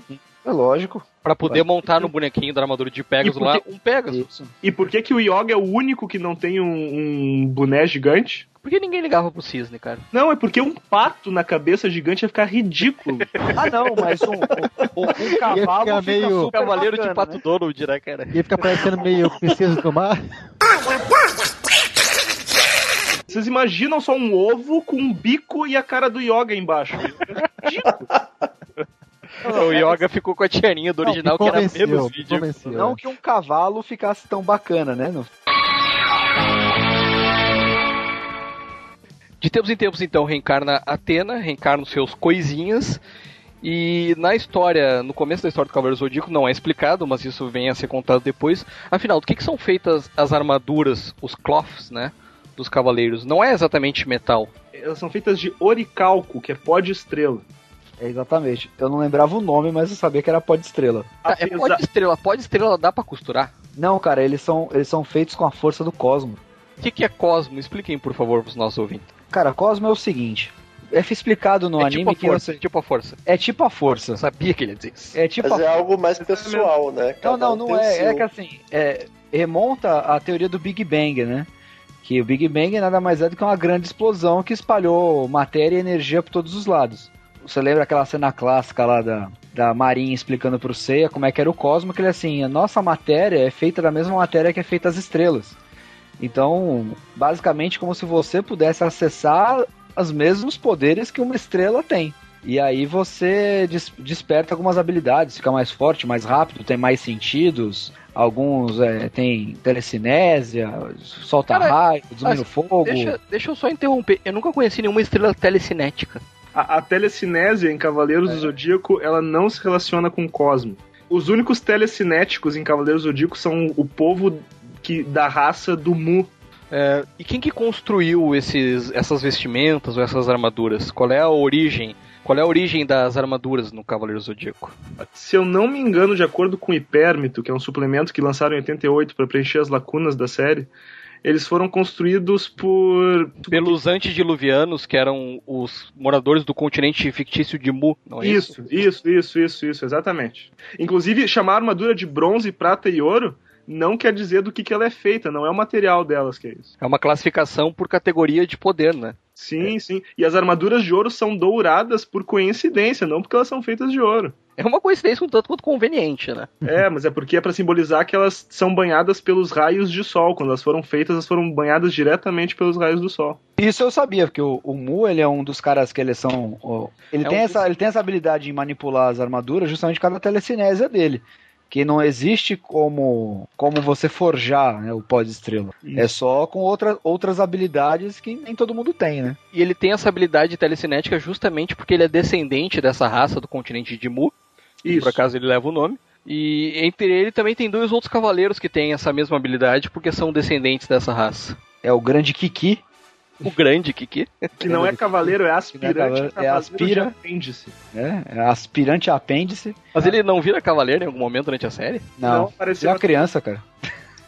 Todo mundo é criança da série, cara. O Cia tem 14 anos. É verdade, mas ele é mais criança ainda, ele deve ter aqui, uns 5 anos. E qual é o outro personagem que tem essa habilidade? Eu lembro do Xion, que era o mestre do. o mestre do Mu. O de Xion de Ares, que ele vai aparecer bem mais pra frente. Exatamente, são os personagens que têm a habilidade de reparar e, e de eh, trabalhar né, com o Orical para fazer as armaduras. Falando sobre isso da armadura, e aquela ocasião em que o, as armaduras estavam danificadas a ponto de estarem mortas, Ah, e aí foi preciso banhar elas com sangue para ressuscitá-las. É o Mu tava no meio. As armaduras, elas são seres vivos. É, elas funcionam mais ou menos como um simbionte do Venom. Eu não sei bem do que, que elas se alimentam, mas elas são seres vivos que atuam em conjunto com o cavaleiro. Elas podem se regenerar sozinhas de pequenos machucados, por exemplo. E, E se elas- elas forem muito danificadas, elas morrem. E elas potencializam o cosmo do cavaleiro também, né? Na verdade, é o cosmo, é o cosmo que fortalece as armaduras. Como o Stefano falou, é bem essa relação simbiótica mesmo. Quanto mais forte o cavaleiro, mais forte a armadura. Quanto mais forte a armadura, mais forte o cavaleiro. E assim vai, entendeu? E a gente comentou que são três grandes categorias nas quais se enquadram as armaduras. Pelo menos as armaduras dos guerreiros de Atena. Que são as armaduras de ouro, de prata e de bronze. Qual que é o número dessas armaduras? 88. Sim, mas ó, isso é curioso. Isso é curioso. É dito que são. É dito não. São 88, 88. constelações. 88 constelações. E a cada constelação corresponde uma armadura. De acordo com a enciclopédia de Cavaleiro Zodíaco, nós temos 12 armaduras de ouro. Que correspondem aos símbolos do zodíaco tradicional. É, os, os signos maiores, né? Que tem um motivo também, não, não foram constelações pegadas ao acaso, tem um motivo para elas serem do zodíaco, eu posso falar depois. Tem 24 armaduras de prata É. e são 48 armaduras de bronze. Mas só aparecem 10, né, na série clássica. Mas isso é explicado durante a primeira a primeira saga de Cavaleiros do Zodíaco, por que que só aparecem 10?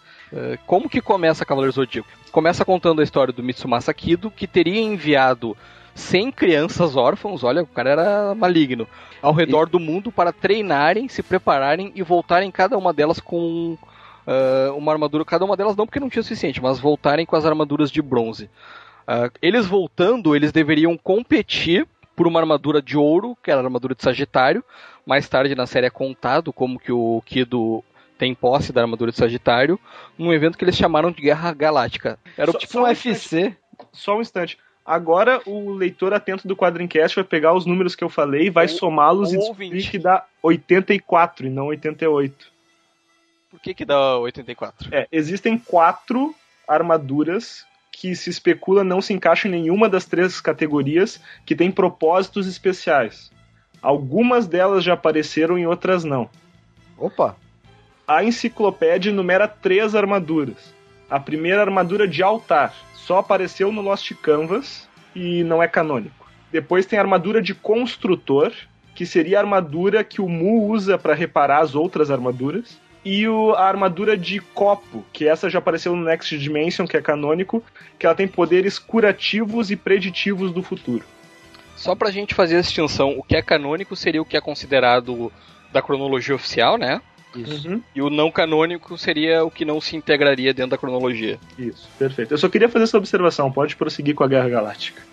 Não, e então na Guerra Galáctica mostra como o Kido era filho da puta, né, cara? Porque além dele pegar essas crianças órfãos e botar os caras num regime rigorosíssimo de treinamento, ele manda elas pro exterior, cada uma pra um lugar do mundo, durante seis anos, e elas treinam pra conseguir é, tomar posse de uma armadura de bronze pra competir na Guerra Galáctica. Só que só voltam 10, cara. Ele matou 90 crianças. E você achando o Batman filha da puta, hein? Não, o Batman é meu herói comparado com esse cara. E, e no mangá ele é mais filho da puta, porque no mangá os 100 são filhos dele. Porra, velho. Isso aí. Caraca, o, o cara, vou bater palma pra ele aqui agora. Quem, é, quem era a mãe? Ah, maluco, várias, né? É, são, meios são meio irmãos, a não ser o Shun e o Ikki. Quer dizer que o cara comeu 100 mulheres e engravidou todas as vezes? 99. 99. 99. É. Uma, ele- uma ele marcou dois gols. Ele tinha 20 anos quando começou, né? Ele é pra funcionar como uma metáfora pra Zeus, que teve muitos filhos com mortais também, mas. é, Bom, eu sei que o Mitsumata Kido ele acaba morrendo antes da Guerra Galáctica, desse torneio UFC do, dos Guerreiros de Atena começar. Também, né, brother? Sem filhos também, o cara é exausto, né, cara? O cara não tinha, não tinha esse cosmo todo, né? Então, ele acaba morrendo antes do início da Guerra Galáctica, e a Saori, que é apresentada como sendo a neta dele, acaba patrocinando o torneio. E o grande prêmio do torneio é justamente a armadura de Sagitário, a armadura de ouro. Nesse, a história começa a girar em torno dos cinco personagens principal. Então, ele- o, Seiya, que é o protagonista, né? Foi treinado dentro do próprio santuário com a Amazona de prata, que é a Marin. Aliás, era bem legal porque as Amazonas elas tinham um detalhe curioso. Elas usavam máscaras. Elas eram feias, né, cara? Não sei, velho. A máscara era uma cara. Então, tipo, E tu depois olhava... que tirava também a máscara, você via Era a que mesma cara. parecida. A máscara das Amazonas simbolizava alguma coisa próxima à castidade, né? É, era um, era um lance assim meio. Imagina elas meio freiras, né? A China, a China era bonitinha, cara. Era um anime, cara. O, o Ryoga, que era russo e tinha treinado na, na Sibéria. O Shiryu, que era chinês, foi treinado na- nas montanhas rochosas, né? Com o mestre ancião. Mestre Ancião, né? Que mais tarde revelaria quem é o Mestre Ancião, né? Que era um É o- cavaleiro muito importante. Plágio do, do Yoda, do Cavaleiros, né? Plágio roxo do Yoda. Plágio roxo do Yoda. É porque se fosse verde ia ser muita cópia, né? É, é que ele usava uma roupa verde, né? Verde com verde não ia ornar. Pois Né? é. Não, mas ele tinha um chapeuzinho de palha e a barbicha que diferenciava. É, o Yoda é roxo chinês, né? So- sobrou pra mim o Shun ou o Ikki, qual vocês querem? O Shun, né? Porque o Ikki é o primeiro vilão. É, o, o Shun ele foi enviado pra ilha de Andrômeda. Note enviado. Uhum. É. Depois ele iria originalmente pra ilha da Rainha da Morte, que é o inferno na Terra. Mas aí o irmão dele assumiu a, a posição dele de Mihalei. E aí ele foi pra uma ilha mais amena, que é a ilha de Andrômeda, treinar pra ser cavaleiro de Andrômeda. Eu acho que comparado com uma ilha chamada Ilha da Rainha da Morte, Ilha de Andrômeda tava legal, né? E tem um quinto cavaleiro que a gente já fala nele, todo mundo sabe quem é, mas ele ainda não entrou na história, que é o Ikki, que é o irmão do Shun que se ofereceu pra ir na Ilha da Rainha da Morte. É que ele ficou, ele ficou muito bem da cabeça, né, cara? Porque ele foi pra Ilha da Rainha da Morte, ser tratado que nem o cocô do cavalo do bandido. É, depois ele fica meio traumatizado com essa história. Ele fica um quando- pouco quando- traumatizado. É, quando passa o flashback, mostra a história dele lá, realmente dá pra compreender o que aconteceu com ele, porque que ele se tornou o, tão revoltado, né? Começa o torneio, tem algumas lutas muito bacanas. Primeiro com os Cavaleiros de Bronze e os outros lá, seis, os outros cinco que sobraram lá. Era o unicórnio, a hidra, o leão menor, o urso. o urso, e tinha mais um. Quem que era o... O lobo, Nash de O lobo. lobo. Cavaleiros O lobo. de Lobo. Era o... E vale, vale ressaltar o como eram brutais aquelas lutas, né? Porque naquela época a gente estava acostumado com desenhos mais convencionais. É, eu acho que é o primeiro grande impacto, né? A brutalidade das lutas e o fato de que os protagonistas, esses quatro protagonistas, primeiro eles acabam com o pessoal o restolho lá, ganham deles, dá um- uma dificuldade grau 1 ali, e eles começam a se enfrentar, cara. Os heróis começam a lutar entre si e lutar pra valer. É que nessa, nesse, nesse momento, é, o foco tá mais no Seiya, né? Na, na história do Seiya, que ele, ele, na verdade, ele foi pra Guerra Galáctica não pra ganhar armadura, mas pra aparecer na TV pra irmã dele desaparecida reconhecê-lo. Ah, isso é verdade. Ele tinha uma É. irmã de longa data desaparecida. É que eu até hoje, até hoje é, mostrava o flashback, ela igualzinha a mestra dele. E ninguém nunca se ligou. Ah, mas aí tá dando spoiler, É. pô. Só tem um problema, depois Ah, a gente pode falar. A Marin não é irmã do Seiya. Não, mas era É. igual, cara. Pessoal, o Seiya é o protagonista, então ele é sempre o foco. O nome da série é Saint Seiya. Ah, mas, cara, ele é o cavaleiro que ninguém gostava, cara. Não, muita gente gostava. Cara, eu não conheço um. Mas é só- que ele aparecia mais, os outros eram mais misteriosos e Mas tal. Não, mas nessa. É. Se mas- interessava pelos outros por causa disso, porque não tava no foco o tempo todo. Não, mas vou voltando ao raciocínio.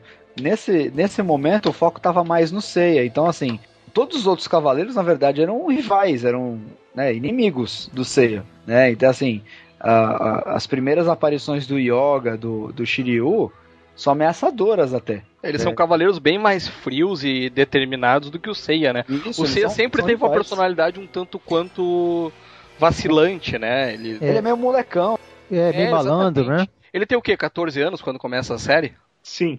Qual é a primeira luta entre os protagonistas? Entre os protagonistas, um com o outro, ou dos protagonistas com mais alguém? Enquanto. Um com o outro é Pegasus versus Dragão.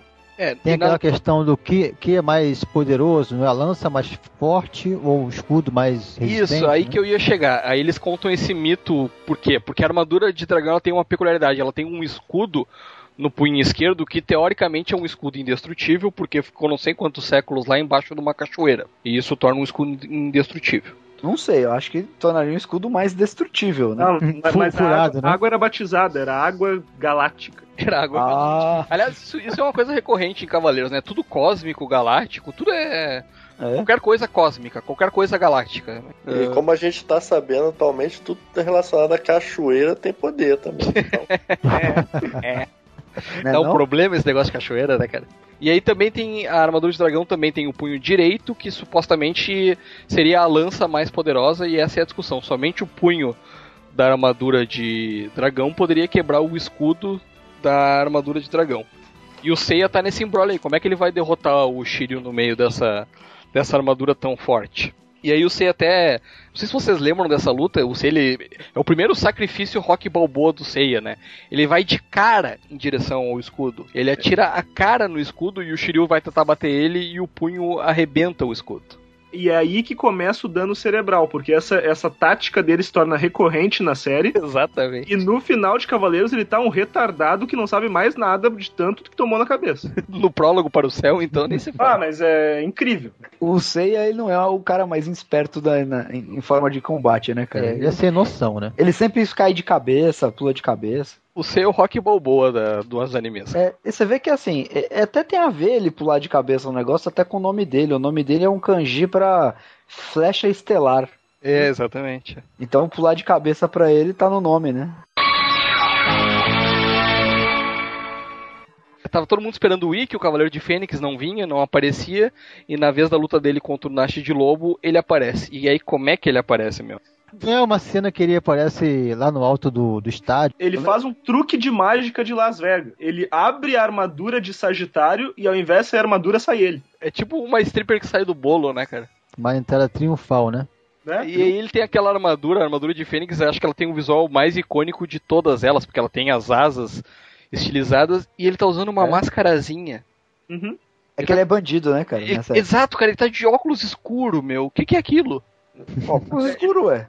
Ele roubou, ele roubou aquela, aquele óculos escuro do Jiraya, né, que ele tinha na época. E óculos escuro embutido na armadura dele. É, era um visor, né, cara? Uma coisa que descia. É, e depois que ele põe pra cima a primeira vez, nunca mais desce. Acho que emperrou e aí ele nunca mais se preocupou. Estragou, né, cara? Cara, eu achava aquilo muito legal, ficava achando que todas as armaduras deveriam ter aquele óculos. Hoje eu vejo e era ridículo. É, porque destoava, né? Era preto o negócio. Eu não tinha nada a ver, toda, toda prateada e tal, Bom, tipo, cara, porque A pedaço, ideia é né? dar pra ele um visual mais misterioso, mais sinistro, né? Aí o Wick faz uma das coisas mais legais da história de Cavaleiro Zodíaco. Ele luta com o cara, humilha o cara e rouba a armadura. Ele acaba com a festa de todo mundo, cara. É nesse momento que aparecem os vulgos Cavaleiros Negros? É nesse momento. Aí que tá, os Cavaleiros Negros, que é o primeiro grande clichê de todo, toda a saga de herói, né? O, Cara, isso é uma coisa que eu nunca me conformei. Os primeiros inimigos negro. dos caras são versões deles próprios é, pretas. Por quê? E da onde saíram eles? daí da Ilha da Rainha da Morte. Ah, é? Tá, mas Da por que, Ilha que da eles da eram exatamente iguais aos cavaleiros de bronze principais? É como é que o, o Geek já sabia quem contar esses caras e escolheu os caras iguaizinhos a Eles eles. eram iguaizinhos, cara, a mesma armadura, só que preto. Eles são iguais só no anime, no mangá eles são diferentes. Hum, Eles não são muito diferentes no mangá, eles têm uma certa semelhança, mas tu vê que são pessoas que não são irmãos gêmeos dos protagonistas. Inclusive no mangá tem dois dragões negros. Pô, aí, olha aí que diferença que a gente sabia. Tá vendo? Mas tem essa relação, né? Tipo, tem É, de não- Dragão, se Cavaleiro não- de Pegasus. É que se não me engano, a Ilha da Rainha da Morte eram meio que o- os Black Ops do santuário, né? Era só os caras que era. A Rainha da Morte, quem é que era. Ela era chamada assim, a Senhora da Ilha? Rainha da Morte mesmo? Não, não era o nome da ilha, né? O- Sim, mas quem era o chefe da ilha lá que eu esqueci? Puta, aí agora você me pegou. aquele cara com máscara voodoo, não era? É, isso o- mesmo. é É um, é um cara com máscara de O voodoo. mestre do Ikki, pô. É, mas ele não é o chefe da ilha. O chefe da ilha é um cavaleiro renegado, ele não é sequer cavaleiro, chama Jango. Eu sei que o Ikki rouba a armadura, ele e os Cavaleiros Negros fogem com ela, os protagonistas, o Shun, o Ikki, o Shiryu e o Yoga vão atrás deles, derrotam as suas respectivas contrapartes, né? E aí essa, essa parte rende um dos pontos altos do começo da série, porque as lutas têm muito drama, muito sofrimento, muita superação, né? Dando tom do que seria o resto da, da série toda. Mais pesadas, mais fortes ainda do que as lutas na Guerra Galáctica. É uma série bem dramática, né? E inclusive quando eles enfrentam os inimigos, eles constantemente são confrontados com a ideia da morte, do fracasso, ah, do abandono dos amigos, né? E essa ideia da amizade e- é que geralmente move eles. São temas que, para crianças que viam na época com seus 10, 12, 14, 28 anos, como é o caso do Henrique, eram temas que eram bem chocantes, assim, mas de certa forma eu acho que contribuiu para tornar Cavaleiros do Zodíaco esse fenômeno, né? Porque, puxa, pela primeira vez estavam apresentando. Pela primeira vez não, mas estavam apresentando alguma coisa diferente, né? Estavam é, dando para as crianças a oportunidade de ver alguma coisa um pouco mais séria. E isso gerou até alguma polêmica na época, né? Principalmente mais pra frente aí, até durante a saga do Santuário, mas aí na parte muito mais pra frente aí que tem algumas cenas fortes que teve até polêmica, né, como sempre né, na emissora do Bispo, que tinham medo que as crianças se cegassem. É, a gente vai, É. vai falar disso em seguida. É. Bom, Mas tem- na- em Portugal começou a se exibir a série num- numa, numa emissora e por causa das reclamações dos pais acabou saindo do ar. Estados E mais Unidos- tarde outra emissora é, passou a transmitir, né? Mas no começo da década de 90, ainda o politicamente correto estava começando a se instalar, né? Ele não estava totalmente. Se fosse hoje em dia, seria mais difícil ainda, né? De passar. Na Exatamente. TV aberta, pelo menos. Na manchete, apesar das polêmicas, Cavaleiros nunca foi cortado, nenhuma cena. E hoje em dia não passa anime na TV, inclusive o próprio Cavaleiros em reprise, sem corte das partes mais violentas. Eu não me lembro da batalha final deles contra o Ikki. Eles matam o Ikki pela primeira vez aí. Não, ele, ele rouba a armadura do. Eles roubam, eles roubam a armadura e eles vão parar num vale. E aí é meio que porradaria todo mundo contra o Ikki. E chega um momento que todo mundo cai, só fica, obviamente, quem de pé o Seiya. Só que aí que tá, ele, come, ele agrega a armadura dele, o escudo de dragão, a corrente de ataque de Andrômeda, e os meteoros dele iam com o pó de diamante. Faz tipo um Megazord, então. É, tipo é, um, um, um Amazo, né? É uma cachaça violenta. É, é assim, meio que assim, é, sim- simboliza que os caras, eles, fisicamente eles não conseguiam, mas eles se uniram no Seiya, que era o único que ficava de pé, porque era burro demais pra cair. Tamo junto. Tamo junto, literalmente, né? Juntos e misturados. E aí o, o, o, o Seiya só consegue bater, bater o Ikki nessa. E assim, meio que bate. Tem essa, né? O desenho japonês, o cara não é só vencido fisicamente, ele é vencido no argumento Moralmente, também. né? Moralmente. E aí o, o Ikki meio que percebe que os caras realmente são irmãos, ele meio que fica, puta, meu irmão tá contra mim, tá mais alinhado com esses caras do que a mim. E aí é a primeira morte do, do Fênix, né? É, e isso é uma coisa que eu queria entender. Talvez vocês tenham uma leitura diferente. O Ikki ele não estava exatamente sendo controlado, como ele estava sendo influenciado, né? Não. Pela, pelo santuário, pelo mestre do santuário, que Ah. viria a ser o grande vilão da série, né? Na, na verdade, o Ikki ele tava sofrendo dos, assim, consequências dos abusos que ele sofreu durante o treinamento dele, né?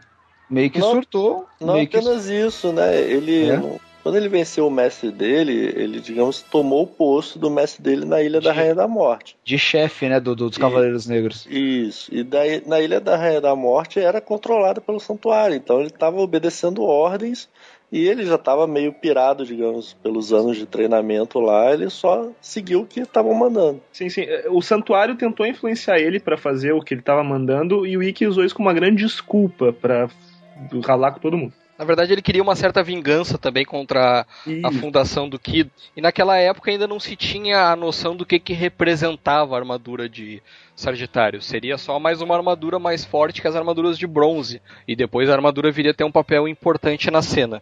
Eu não sei se você se eu tenho a impressão errada, mas eu pensava que nessa, nesse momento da história que a armadura de ouro de Sagitário fosse a armadura, fosse única, fosse só aquela de ouro, aquele prêmio especial que todos eles almejariam. É, mas na, na- nessa altura da história é exatamente isso. De acordo com o anime, vocês estão certos. A armadura no início, pro anime, pro mangá isso não vale. Pro É. anime era a armadura, era uma armadura de ouro e o universo de outras armaduras. Nesse ponto do anime. É, e a história acaba girando em torno da armadura de Sagitário. No final da, da luta com o Ikki, essa armadura ela é roubada uma vez mais. Aí sim é o Docrates, o irmão do Cássio, né? É, nesse meio tempo, o Shiryu ele vai até. A gente conhece o Mu, né? É, que ele vai até o Mu para reconstruir a armadura de dragão, que foi totalmente destruída na luta com o Seiya. É o primeiro E aí pega- cavaleiro de ouro que aparece, o Mudiares. Exato, é o primeiro E a cavaleiro. armadura de Pegasus também. Ele vai assim, ele toma pra ele esse essa essa missão de reconstruir as duas armaduras com o sangue dele. Aí a gente conhece o Mu. Até então a gente não sabe que o Mu é cavaleiro. A gente conhece o Mu, conhece o, o Kiki. Ele, ele vai lá e a gente aprende que a armadura ela se regenera com o sangue do cavaleiro. E aí a ligação entre eles fica mais forte, etc, etc, etc. Ele corta os pulsos para banhar as armaduras com o próprio Isso. sangue, né? Isso, e, era, e, e aí que começa até as polêmicas, né? E como é que o cara vai lá e corta o pulso. E corta na mão, né? Nem tem lâmina. É. Era um indicativo de sacrifício, né? E aí você tem paralelamente, aí tem a China que volta pra atacar o Seiya, né? Dentre as várias voltas que ela tem. É, a China é uma amazona que acaba se tornando uma antagonista barra caso amoroso do Seiya, né? Um amor reprimido. É, É, quase a- uma mulher gato na vida do Seiya.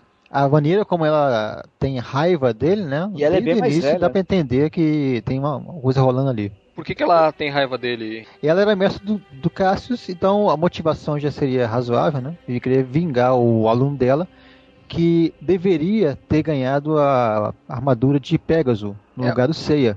O Cassius Mas- era o último combate do Seiya lá no santuário antes dele ganhar a armadura, né? Era entre ele e o Seiya pra ganhar e o Seiya derrota ele e acaba cortando, Decepando a orelha dele. decepando a orelha dele. Mas Mas- vocês já imaginaram o Cassius daquele tamanho, aquela armadurazinha? Mas a armadura se adapta, né? Ia ficar estranho, né? Não, mas a, a China, na verdade, tem essa birra com Seiya, não apenas pelo Cassius, né? Porque ele foi o único homem que viu o rosto dela.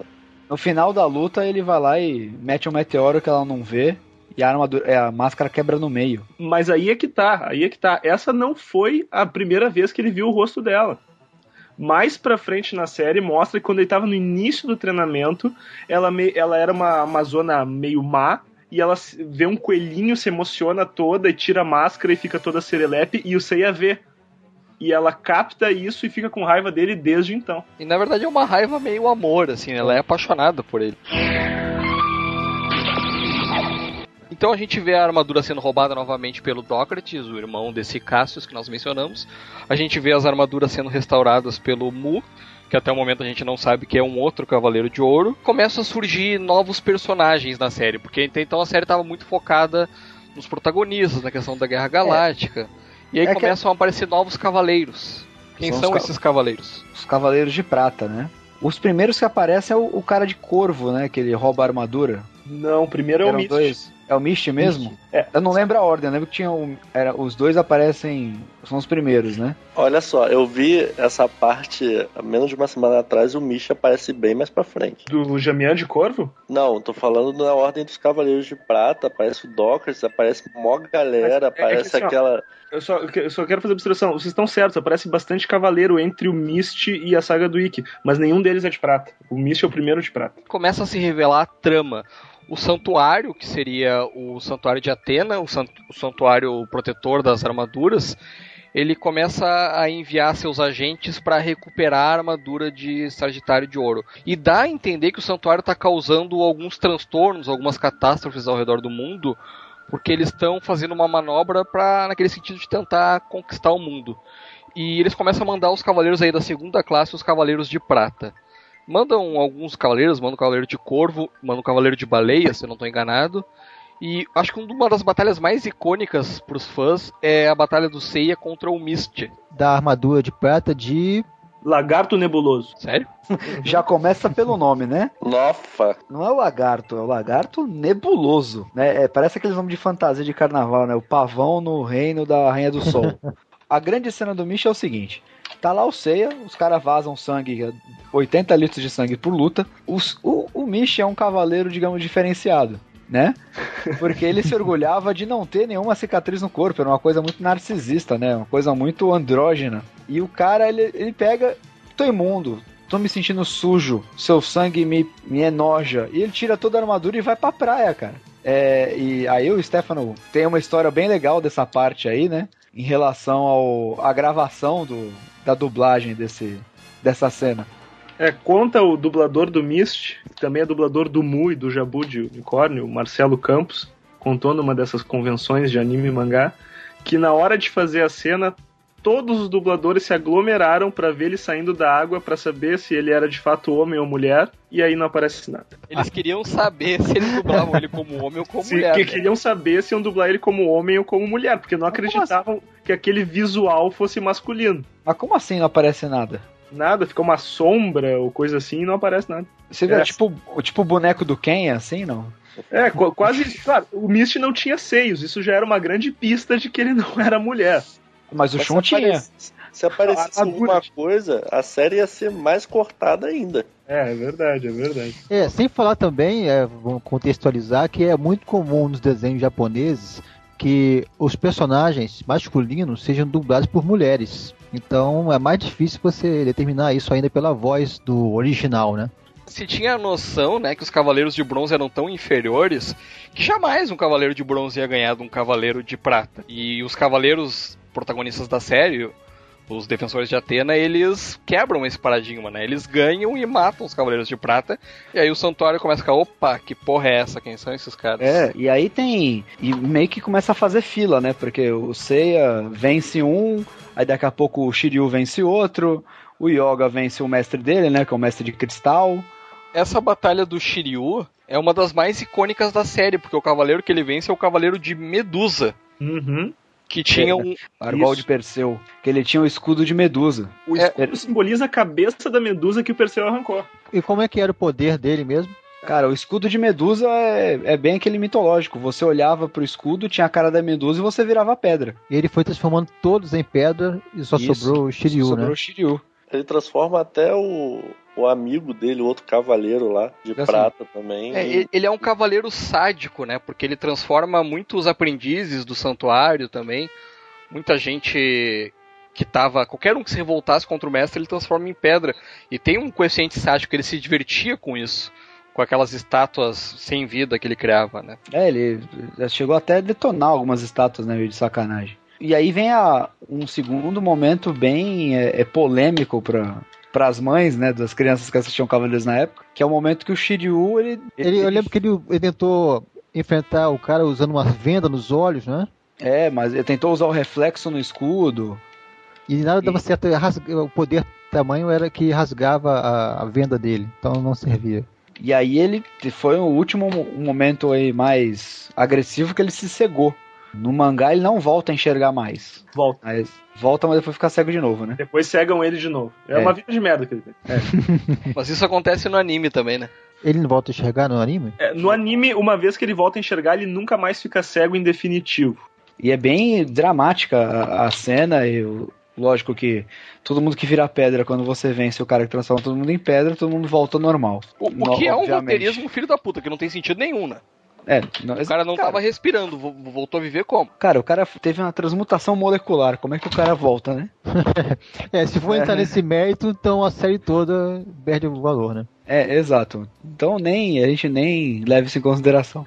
A gente não tava acostumado a ver heróis que se machucavam de uma maneira tão forte, tão definitiva, assim, né? É brutal. O Cavaleiros era. Assim, pra quem tava acostumado na época a ver Comandos em Ação e Super Amigos, Cavaleiros foi brutal, assim. Foi um choque. É, é, é uma coisa que faz parte da cultura japonesa, essa ideia do sacrifício em prol de uma causa maior, mas não é tão próxima da gente. Então, pegar um desenho, um personagem que crava o dedo no próprio olho pra ficar cego e conseguir derrotar o inimigo, pra salvar aqueles que, que ele gosta, que ele respeita, é uma coisa extrema demais, né? Todo Cavaleiro de Bronze protagonista acaba enfrentando um, dois, meia dúzia de Cavaleiros de Prata. E aí, até que o Santuário resolve mandar um Cavaleiro de Ouro. Aí que a gente aprende que o- existem mais Cavaleiros de Ouro. Chega o Aioria.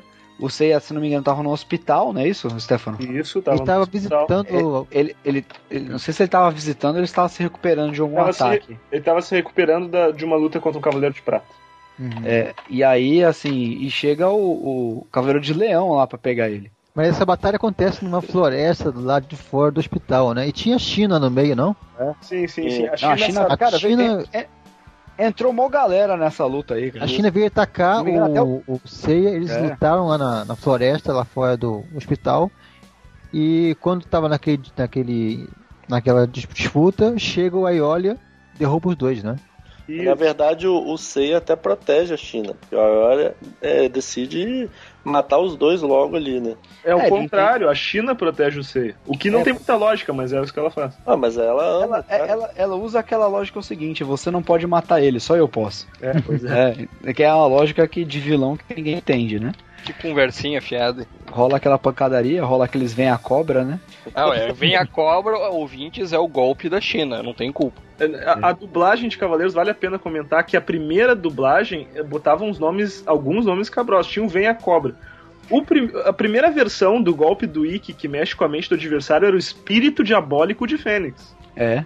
Eu, É me, lembro, eu me lembro dessas versões aí. E era, e era mais, mais fiel ao original? esse- Eu esse não sei. Não, era o golpe fantasma mesmo. O cólera do dragão. E como que ficou isso depois da nova dublagem? O, o da China Garras de Trovão. Do dragão é dragão nascente. né? Não, não, o do Shiryu é Cólera do Dragão também. Tem um outro É. golpe que é o Dragão É. Nascente. Uhum. É porque de determinada época da série ele parou de falar cólera do dragão, né? Isso, Mas isso. o, o, É o que ele dragão, aprende um golpe mais forte, né? É que o dragão nascente é, a- é o upgrade do Cólera do Dragão. O, o Fênix tinha dois golpes, que era o Ave Fênix. Isso lá é nome de golpe, né? Mas tudo bem. É, não sei, ele E começava o a bater golpe asa. fantasma, é, né? E o golpe fantasma. Que era o- uma das coisas mais isso. legais da série, né? Porque isso. gerava umas sequências O aterradoras. que, que fazia o golpe fantasma? Mais ou menos o olhar de penitência do motoqueiro fantasma. Era um golpe psíquico, assim. O cara meio que entrava num. Perfeito, é isso mesmo. É, O cara entrava numa viagem, né? E aí É. seguiam, seguiam sequências pavorosas do cara caindo no lodo do inferno e por aí vai. É, é muito engraçado que parecia aquele movimento do Dylion, né? Ele ficava parado, tipo, como se tivesse dado um soco, o cara lá surtando, tremelicando todo, até o, o cara desabar de vez, ele saía andando.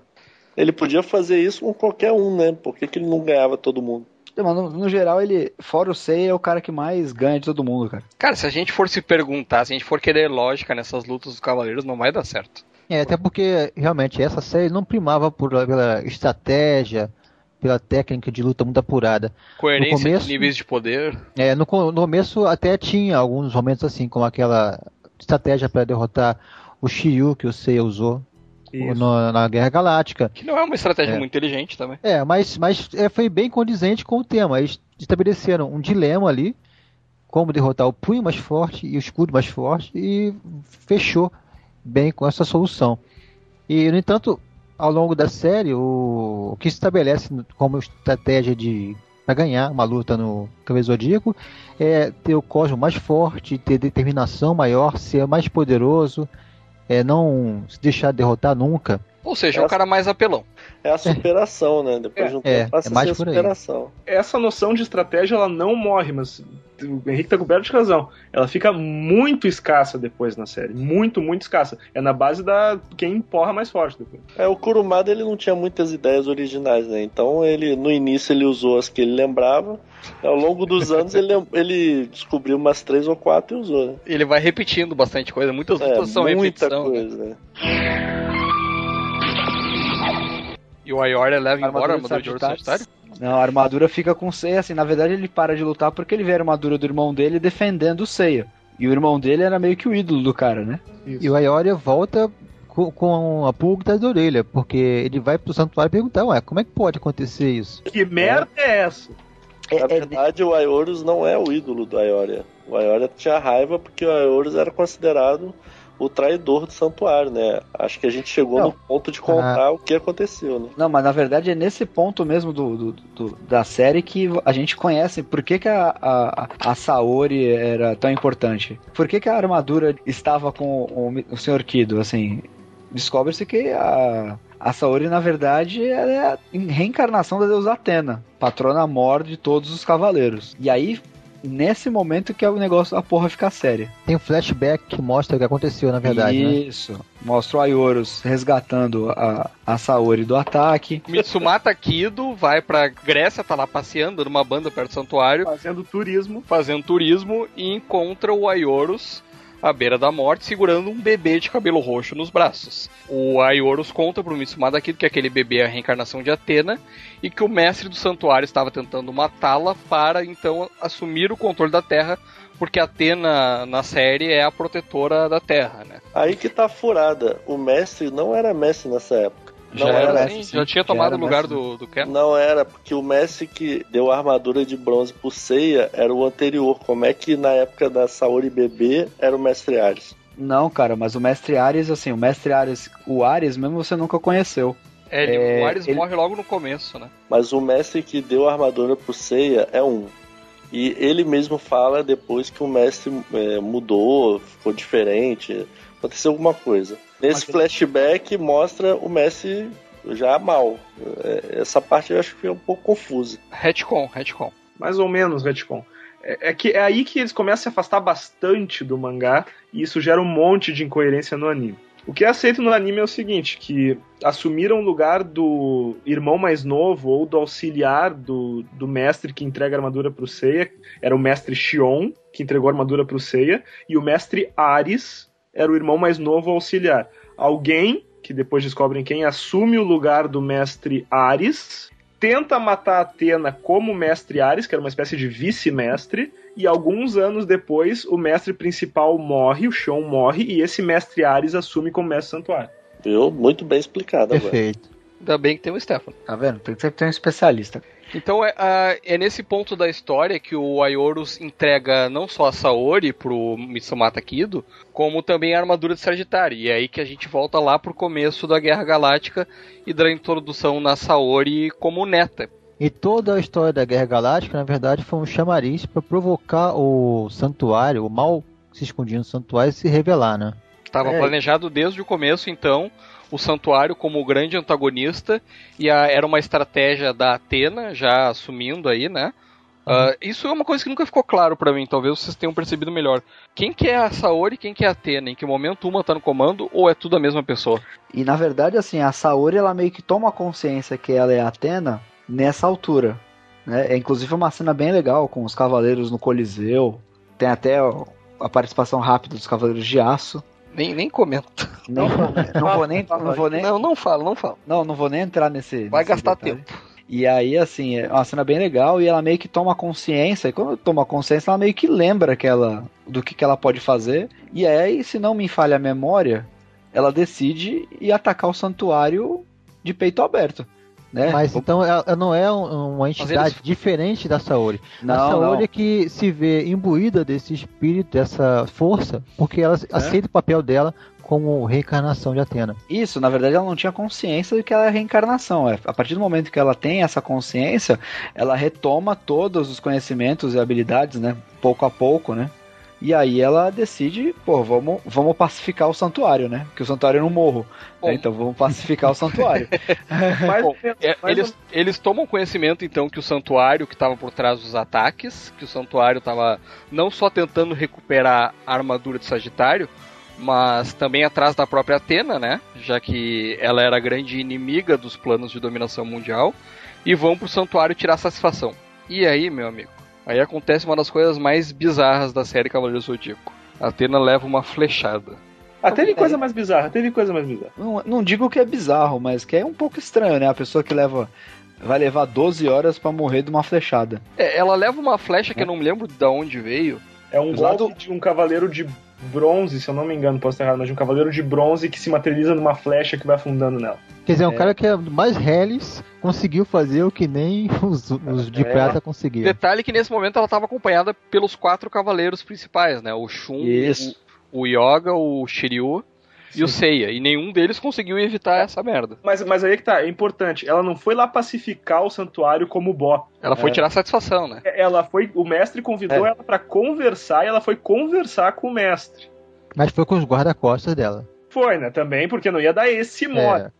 É, Que é também não assim, serviram pra muita coisa no momento. É muito, é muito engraçado porque assim, você ir com, com os Cavaleiros de Bronze no reduto dos Cavaleiros de Ouro é mais ou menos levar um pau e pedra num, num- num- em briga de metralhadora. Mas essa é. É. a sacanagem. Eles não sabiam que era reduto É. dos Cavaleiros de Ouro. Eles achavam que era só uma morada do mestre. Eles, se apre- eles apresentam o conceito de 12 casas na hora ali. Ah, veja bem, pra subir tem que passar por essas 12 casas e cada uma tem uns Cavaleiros de Ouro. Eles É. já tinham descoberto que Cavaleiros de Ouro existiam. É, até aqui eu acho interessante, de repente o Stefano pode ajudar, explicar o que, que era o santuário, porque nesse momento da série, a série meio que sai do mundo moderno e volta pra Idade Média, né? Porque deixa de ter tecnologia, deixa de ter qualquer coisa. E até as roupinhas deles são bem costuradas como um artesão da Idade Média, né?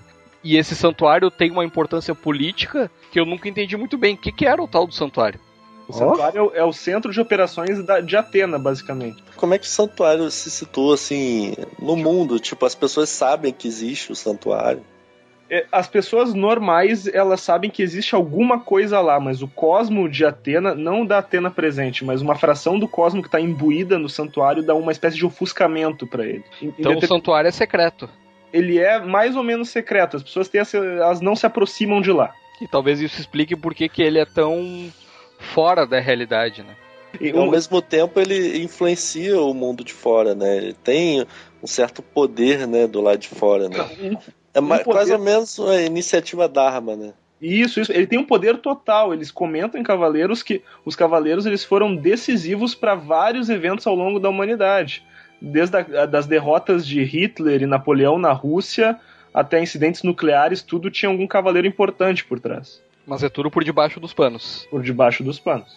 Então, chegando no santuário, esse cavaleiro de bronze chamado Treme de Sagita aplica o golpe que se manifesta na forma de uma flecha. Essa flecha acerta o peito de Atena e, por algum motivo inexplicável, ela demora exatamente 12 horas para se afundar no peito de Atena e terminar de matar Atena. Magia funciona assim, viu? Você não sabe, não? Não tem que explicar. É tudo calculado. Coincidentemente, tem 12 casas no santuário antes de chegar à sala do mestre e ao templo de Atena que está além da sala do mestre. Para você chegar então para tirar satisfação com o mestre, uh, e ao Templo de Atena, onde teria o escudo de Atena que poderia curar a Saori, né? A essa, Poderia- a essa altura eles não sabem do escudo de Atena. Então por que é, eles di- sabem? é dito pra eles que o mestre pode tirar a flecha.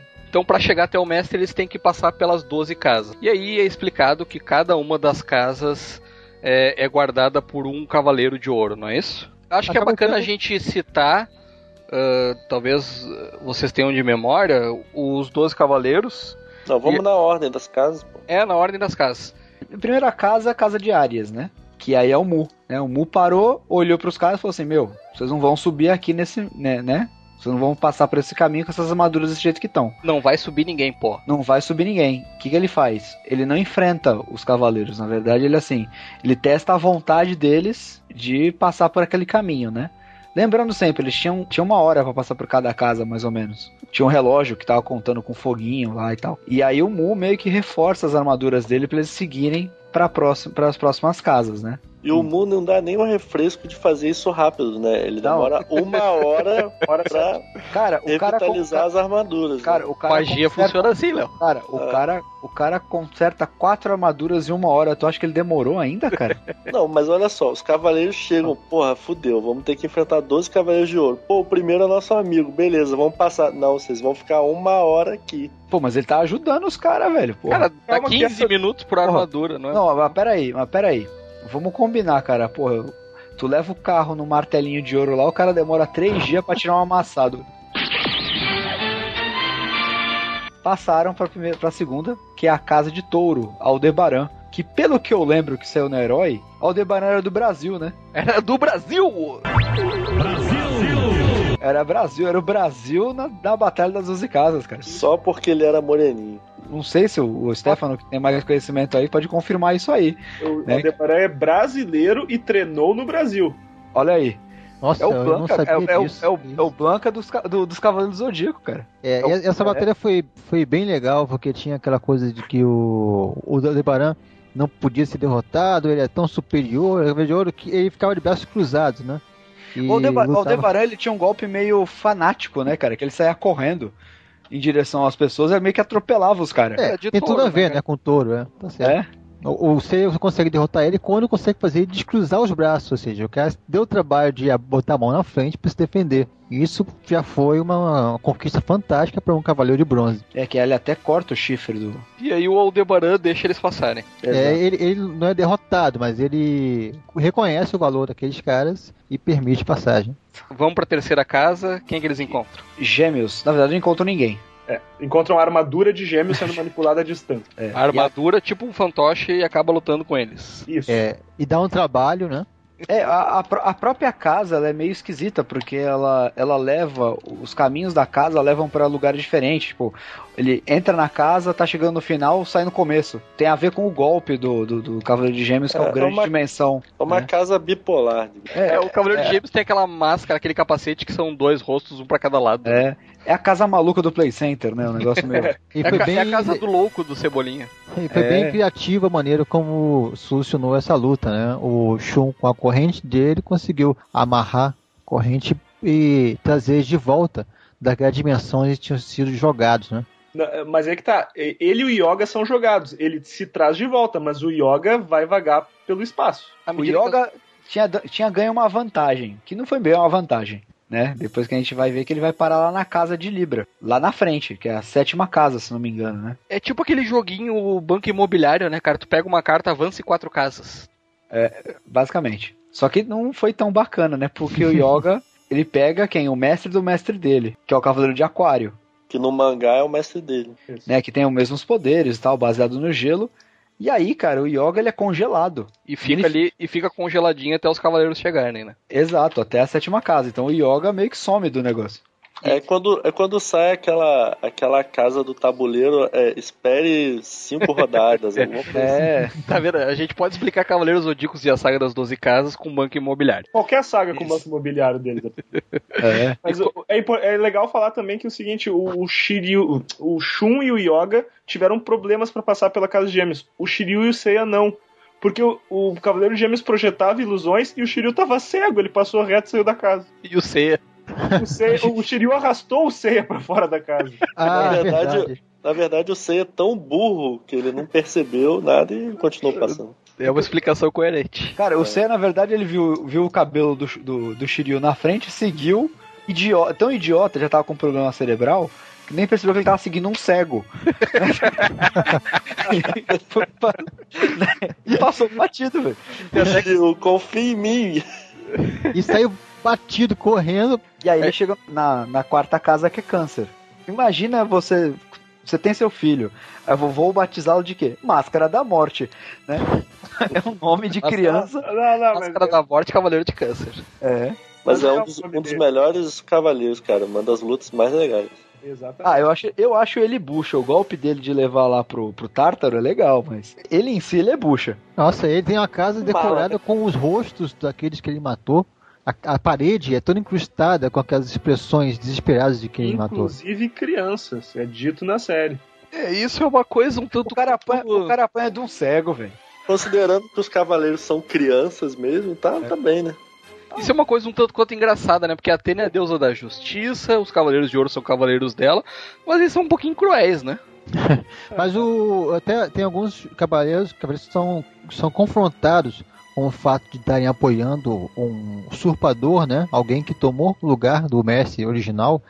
E alguns deles, acho que o Máscara da Morte, fala, não, não importa. Eu tô aqui pra fazer isso mesmo e dane-se. Tô aqui pela porrada. É, são, são três cavaleiros que sabem que o mestre é maléfico e apoiam ele: Afrodite de Peixes, Shura de Capricórnio e Máscara da Morte de Câncer. Eles dizem: Ah, sou só um empregado aqui, não me interessa quem é o chefão, obedeço a ordem da chefia imediata. É, o, o- o que interessa é ter o, o salário no, no É, banco no o final do mês. Aldebaran, quando deixou eles passar, deu um justa causa fenomenal na casa de touro, né? Podia ter sido demitido, deu pra armadura e vai fazer outra coisa. E o Mu, pô, o Mu primeiro, né, cara? É, verdade. Quem é que acaba derrotando o Máscara da Morte? O Shiryu de uma maneira fenomenal, né? Sim, uma das Na- melhores na- cenas da série. Na beira do abismo pro, pro inferno, o cara pisando nele, ele consegue reverter a situação e o, o Máscara da Morte cai. É isso aí, se não me engano é com o dragão nascente, inclusive. É, é- é que o Máscara da Morte é muito burro também, pelo amor de Deus. Ele manda o Shiryu pro outro lado. Aí, não satisfeito, ele, Ele vai vai pro junto. outro lado. Foi, ele foi lá pisar no cara, chutar o cara. Aí, ele era então- sádico, né? É, e não satisfeito, ele. Bah, tem uma, tem uma mulher rezando por ti. Eu vou matar ela também. Atira Shunrei de Ah, é. A distância. a distância. Lá no- na, na China, ele percebe que a Shunrei tá orando pelo Shiryu e de lá da casa dele, ele, ele joga a menina na cachoeira. Aí que o Shiryu ligou o Silvio Santos e foi pra cima dele. E salvou a Shunrei, afinal? Como é que é? Você ligou o Silvio Santos? É, ligou, ligou o foda-se, me processa e foi pra cima do Máscara da Morte. Eu, eu fiquei imaginando o Shiryu, ai, vem pra cá você, vem pra cá você. Você é da caravana da onde? Do inferno. Caravana do inferno. Então vai pra lá, vai pro inferno. Quem salva a Shunrei é o mestre ancião. Quinta casa, Leão, Aioria, né? E aí de novo o Seiya luta. Até agora só o Seiya e o Shiryu lutaram, né? Ah, e o Aioli estava controlado né, pelo grande mestre. Na verdade, ele não estava com consciência própria. Tá, Não só tava uma coisa, puro. uma coisa, pessoal. No, no, na série, quando passou na manchete, o loop da série começou aí. Então vocês põem o quadrincast desde o início, agora de novo. Em loop duas vezes, ou são duas vezes até Isso aqui. ouçam duas vezes e aí continua pra casa de Leão. Então, ouvinte, se você acha que a gente vai continuar falando, não vamos. Vamos botar a edição de volta lá no início, nas frases. A gente, Você ouve daqui, tudo de novo. daqui a 15 dias você ouve de novo, mais 15 ouve de novo. Daqui a um mês e meio a gente publica o final desse quadrincast. Valeu! Começa agora o Quadrincast.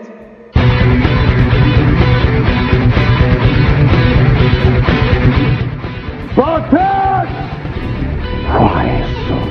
serious? We call him Hellboy. Call me the Punisher. I'm Kick-Ass. I am Iron Man.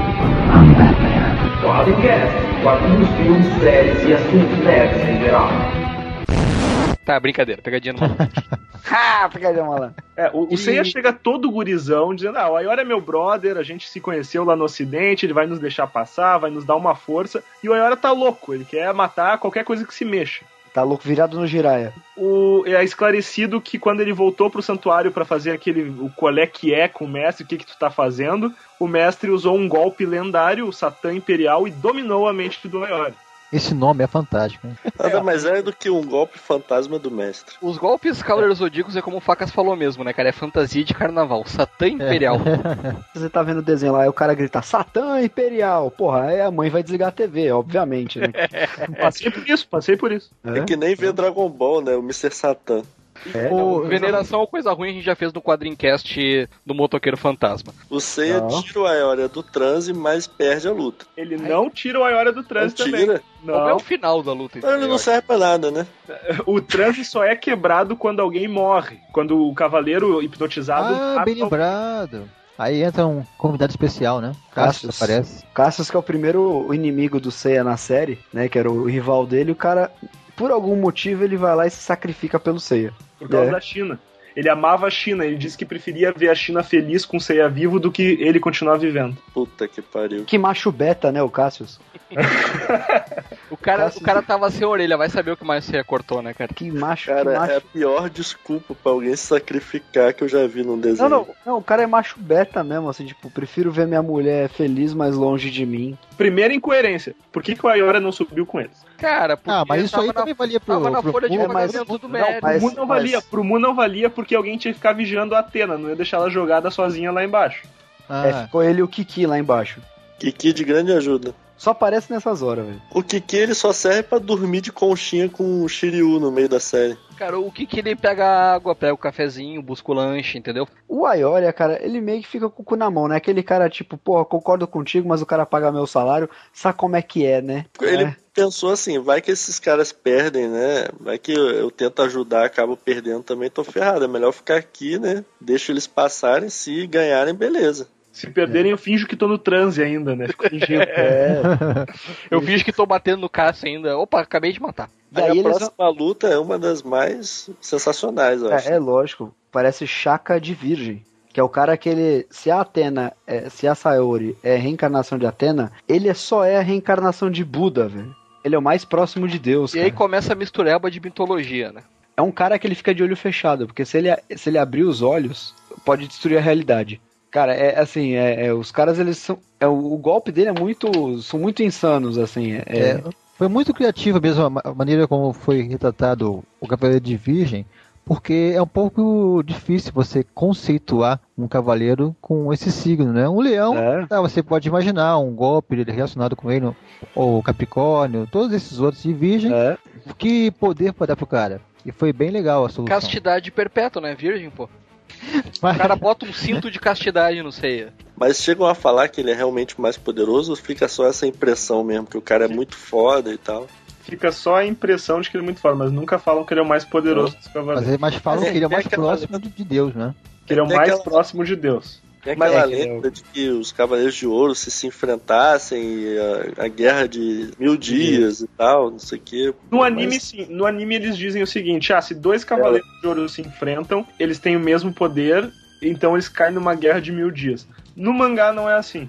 No mangá eles dizem o seguinte: se quaisquer dois cavaleiros de mesmo poder se enfrentarem, eles caem numa guerra de mil dias. O que não significa que todos os cavaleiros de ouro têm o mesmo poder. Na saga de Hades eles deixam bem claro que tem uns mais poderosos que os outros. É, É, claro, cara. entre- Ninguém acha entre- que o Aldebaran é tão poderoso quanto o É. Saga de. É, o Só Aldebaran ele é brasileiro, cara? é, é subnutrido, né, velho? O cara Não, o Aldebaran é qualquer Não coisa teve- menos subnutrido. não teve, não teve tanta, não teve tanta oportunidade na vida, né, cara? Não teve, então acontece o cara ser um pouco mais fraco. Mas o, o Shaka, ele sempre foi um dos mais fortes, assim. Qualquer referência que você busca dele. Ah, E no imaginário da- dos fãs também é assim: o foda é o Shaka. E quem que enfrenta É. ele? O Shun. Não, o Ikki Não, o Ikki. prim- primeiro não é o Shun e o Ikki vem depois salvar ele? Primeiro vem todo mundo. Todo e mundo aí- apanha dele o- e o. Ikki chega por último. E o Ikki ganha. É Exatamente. mais, Mas o Ikki ganha não? por causa do Fênix, né? Porque o Shaka mata ele, ele volta, o Shaka manda ele É, pro inferno, ele é, é, volta. é, um, é uma das características da armadura de Fênix. O seu o dono da armadura de Fênix ele não morre, ele volta. Renasce das cinzas. Ele Mas ganha é- no cansaço, né? É uma das coisas interessantes dessa luta é o requinte de crueldade do Shaka, né? Vou arrancar seus cinco sentidos. Por que eu não dou um tiro no cara logo? Vai, não, vai primeiro, primeira audição. Depois o paladar e o cara lá sofrendo. Isso é que é engraçado. O golpe do cara tira os sentidos. Uhum. Beleza, você tirar o tato, você tirar a visão, a audição no combate, ok. Aí você tira o paladar. E Cara, aí, é porque aí não sente combate? aquele gostinho de sangue na boca, sabe? Aquele sangue no. É, mas o tinha que ser o conjunto todo, né? Não, não É. bastava só ser, ser a visão. Não é o Chaka que começa a mandar por sete círculos do Isso. inferno? Seis infernos Seis. da mitologia indiana. Mas Não, o Fisk volta ainda, né? Volta. volta. É mandado e volta. O que volta de todos, cara. O grande lance é que inferno pra ele é quase a casa dele, né? pra ele. Ele tem até um frigobar ali, né? No inferno, ele vai, toma água e volta. O cara, pro cara que passava as férias dele dentro do vulcão, né? Tipo, não tem, não tem essa, entendeu? Então assim. O Shaka nessa luta ele é inteligentíssimo, porque a armadura de Fênix, toda vez que é destruída, ela se regenera e volta. Então ele faz isso uma vez com o Ikki, o Ikki, ha, minha armadura sempre volta, tu não vai conseguir fazer nada. O Shaka tira a armadura e aprisiona ela numa outra dimensão, coisa assim. O Chaka diz: Ah, é? Tu me contou o segredo? Então tá. Valeu. E aí ele, assim, se não me engano, foi o primeiro sacrifício da saga das 12 casas, Isso. que é a morte do Fênix. né? Ele, Ah, tem que... Mas a morte do Fênix não é nenhum sacrifício, tem que. Não, mas É, aí sim. ele tá sem armadura. ele tá sem armadura, ele não volta. E sem sentido, Mas ele volta né? depois. Vai... Ele volta mais pra frente, né? Teoricamente, ainda não tinha esse conceito, né? De. Ainda não era Marvel Comics, cara. É. Ainda. Naquele momento, o Ikki, a gente tem que o Ikki morreu. Naquele É, momento. e, e realmente eu É. fiquei convencido na época, eu fiquei espantado de ver um dos personagens principais. Um não, dois também, pra mim, o Yoga também já tinha dançado, né? Como é que a história ia seguir sem dois dos personagens principais? Foi uma coisa meio chocante, né? Como é que eles conseguem passar pelo Chaka de Virgem? Não, mas é- o, o Ick segura ele e eles passam.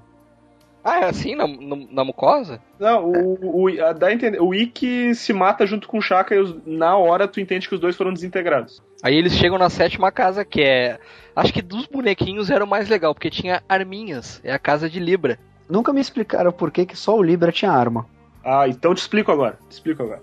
Quando acho que foi o Henrique que falou, disse que é o conceito da armadura de virgem é muito legal, porque é uma coisa ralada de tu implementar a princípio, mas ele implementou muito bem.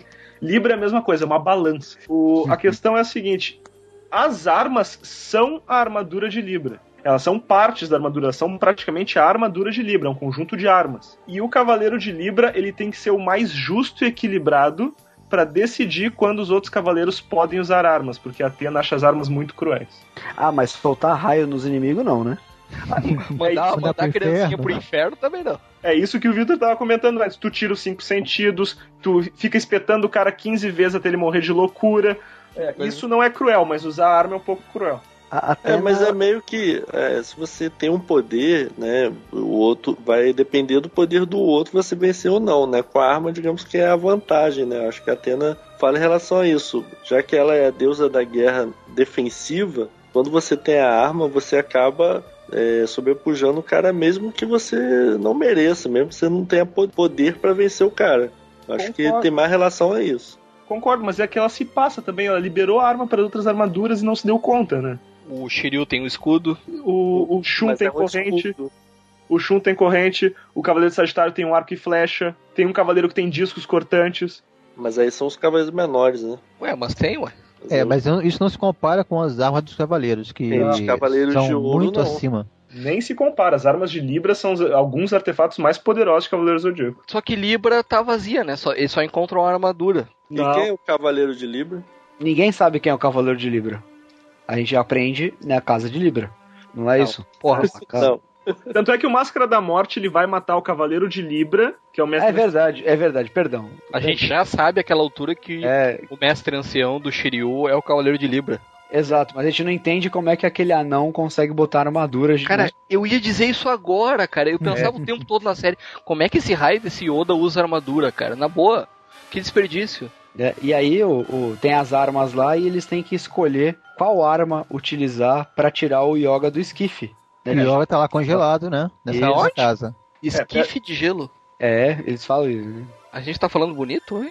né? Você vê? Eles falam na série Skiff de gelo toda hora. Não, mas tem que pôr no contexto. O Camus, ele põe o Yoga num bloco de gelo que ele diz que nunca nem em um milhão de anos vai derreter e que nem os Cavaleiros de Ouro podem quebrar aquele bloco. E aí tu, eles ficam desesperados, o que, que a gente vai fazer? Aí o Mestre Ancião faz a sua armadura ter uma entrada triunfal e o Shiryu explica que uma vez ele ouviu que a armadura de Libra eram 12 armas. Uma arma pra cada cavaleiro. E a arma de Libra é uma balança. Não, eh, as armas não é associado ao signo, eles usam conforme a conveniência. Tem, tem dois tchacos, né? Duas É, são pares de armas, são pares de armas. Que era um brinquedo, que era o brinquedo mais legal dos bonequinhos, já falei isso? Mas, Stefano, deixa eu, enten- deixa eu entender. Se a armadura de Libra são 12 armas, o Cavaleiro de Libra só veste uma arma. Não, não, a, a armadura de Libra ela tem uma casca e algumas partes dela, grande parte dela, são as armas, num formato compactado. Mas sobra alguma coisa. Sobra alguma casca pro Cavaleiro de Libra usar quando os outros estão usando as armas dele. Pra ele ter o que vestir, né, cara? Porra. É que na verdade ele é o mais fudido, né? Porque as armas vão, vão pros outros e ele fica ali. Não, Não, mas são 12. Ele são pega 12 uma armas, também. ele fica com uma. É, ele pode usar as armas, né? Mas ele, é- ele é o cavaleiro me- menor, ele é um armeiro dos outros. Inicialmente, mais pra frente a gente vai ver que não tem páreo pro Cavaleiro de Libra entre os 12 Cavaleiros de Ouro. Olha aí, chamou na porrada. Outra dúvida, o Máscara da Morte não tem o mínimo medo, né, do mestre ancião, mas ficou com medo do Mu. Ele, ele diz que ele ficou com medo de enfrentar dois Cavaleiros de Ouro ao mesmo tempo. Um ele achou que ia dar conta. É que um era esse velho decrépito que parece o Yoda e não se movia daquela porcaria daquela cachoeira, e pensou, eu chuto isso aí e ganhei. aí apareceu o Mu, ele, opa, esse cara aí eu já não posso chutar e derrubar da cachoeira e ter a minha vitória fácil, então vou me retirar. Além do Pô. mais, se a minha armadura der defeito, esse cara vai consertar, né? Então eu não É. posso lutar com É, não ele. podia comprar briga. É, depois, a armadura do Máscara da Morte, inclusive, trai o Máscara da Morte. E como é que eles conseguem, então, quebrar o esquife de gelo? O Shiryu escolhe a espada, né? Obviamente pra tentar fazer o corte lá. E detalhe, né? O cara não tem treinamento nenhum, pega uma espada, corta e retira o- Yoga. E funciona? E funciona. O Yoga vai detalhe, lá. Detalhe que ele cai. não cortou o Yoga ao meio, né? É, ele cortou só o gelo. E aí tem a cena, acho que mais desprezível. Desculpa te interromper, aí depois Não. tu continua de onde tu parou. É, pode falar. É, é que eu acho que é muito engraçado a forçada de barra que o autor dá. O Shiryu, pra dizer qual é cada arma, ele faz uma pequena exibição das armas. ah, é verdade. É. Pulando, tu vê que saem estrelas quando ele manipula a arma e ele diz o seguinte: eu tenho que escolher a arma certa pra não matar o Yoga. Na minha concepção, a arma certa seria o Tonfa, que é o cacetete, que não afetaria É. o Yoga. Mas ele escolhe a espada, corta o bloco de gelo ao meio com o Yoga e surpreendentemente dá certo. É porque você não sabe que de repente ele cortou alguma coisa do Yoga, mas ele não usava, ficou por isso mesmo. A gente já, a gente já viu que os personagens Cavaleiros Zodíacos não tinham nada lá embaixo, né, cara? Agora fale da cena escabrosa, por favor. Cara, a cena escabrosa é, cara, o cara quando ele é congelado, acontece um evento chamado hipotermia, né? O cara tá lá com, né, congelado e tal, e o cara precisa se esquentar. A casa de Libra é uma casa vazia, tinha um monte de arma e não tinha nada pra esquentar o Yoga. Não tinha nenhum cobertorzinho ali, um aquecedor, nada. Nada, nada, zero. E aí vem uma ideia. Eu preciso aquecer o cosmo do Yoga com o meu, com um cosmo, né? O Shun tem a brilhante ideia, não, eu vou ficar aqui deitado, abraçado com ele. E aí vocês podem continuar que eu fico aqui esquentando o cosmo dele, Levantou a mão primeirão. né? Não, deixa que eu vou, deixa que eu vou. não, não, não, eu, eu faço esse sacrifício, vai lá, vocês são mais combatentes. Voluntário. eu. Mas ele tira a Você- roupa e não tira a roupa. Não, Não. ele fica de armadura, só que, cara, a armadura dele tem seios. E é e é um rosa. sacrifício mesmo, porque ele usa a energia dele para alcançar o coração congelado do Ryoga até quase morrer, né? E assim, você vê que legal, esquenta coração a coração. Cara, é, é bonito isso. Vocês que têm preconceito no coração de vocês. É, cara, não, não, mas assim, cara, o conceito é bonito, mas a cena não foi legal, porque ele dá aquela. ele, ele dá aquela encoxadinha, sabe? Tipo, É, não dorme- precisava, né, cara? É, não precisava, cara, tipo, né? Podia só abraçar o cara, não precisava É, puxar. uma coisa mais máscula, tal, Aquela um perninha por amigo. cima da coxa do outro, não É, precisava. Não, não, mas Aquela foi uma, foi uma esquentada totalmente heterossexual. Cara.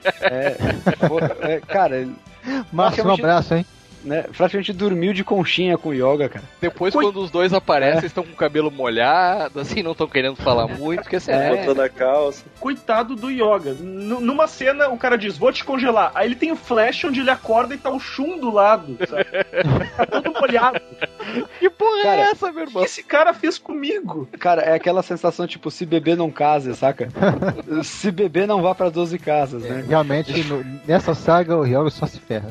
Bom, eles conseguem então passar da dificílima casa de Libra. Apanhou, E demora uma Não, e hora. apanhou, Demora uma hora nessa Ficou putaria. uma hora nessa. E vão pra É. oitava, cara. Qual que é agora? É miro de escorpião. Ah, a é. melhor casa, a casa Não, mais. não é, cara. É o É cara mais chato que tem. Cara, é, é a casa do cara que ataca com o rabo. Por isso que ele gosta.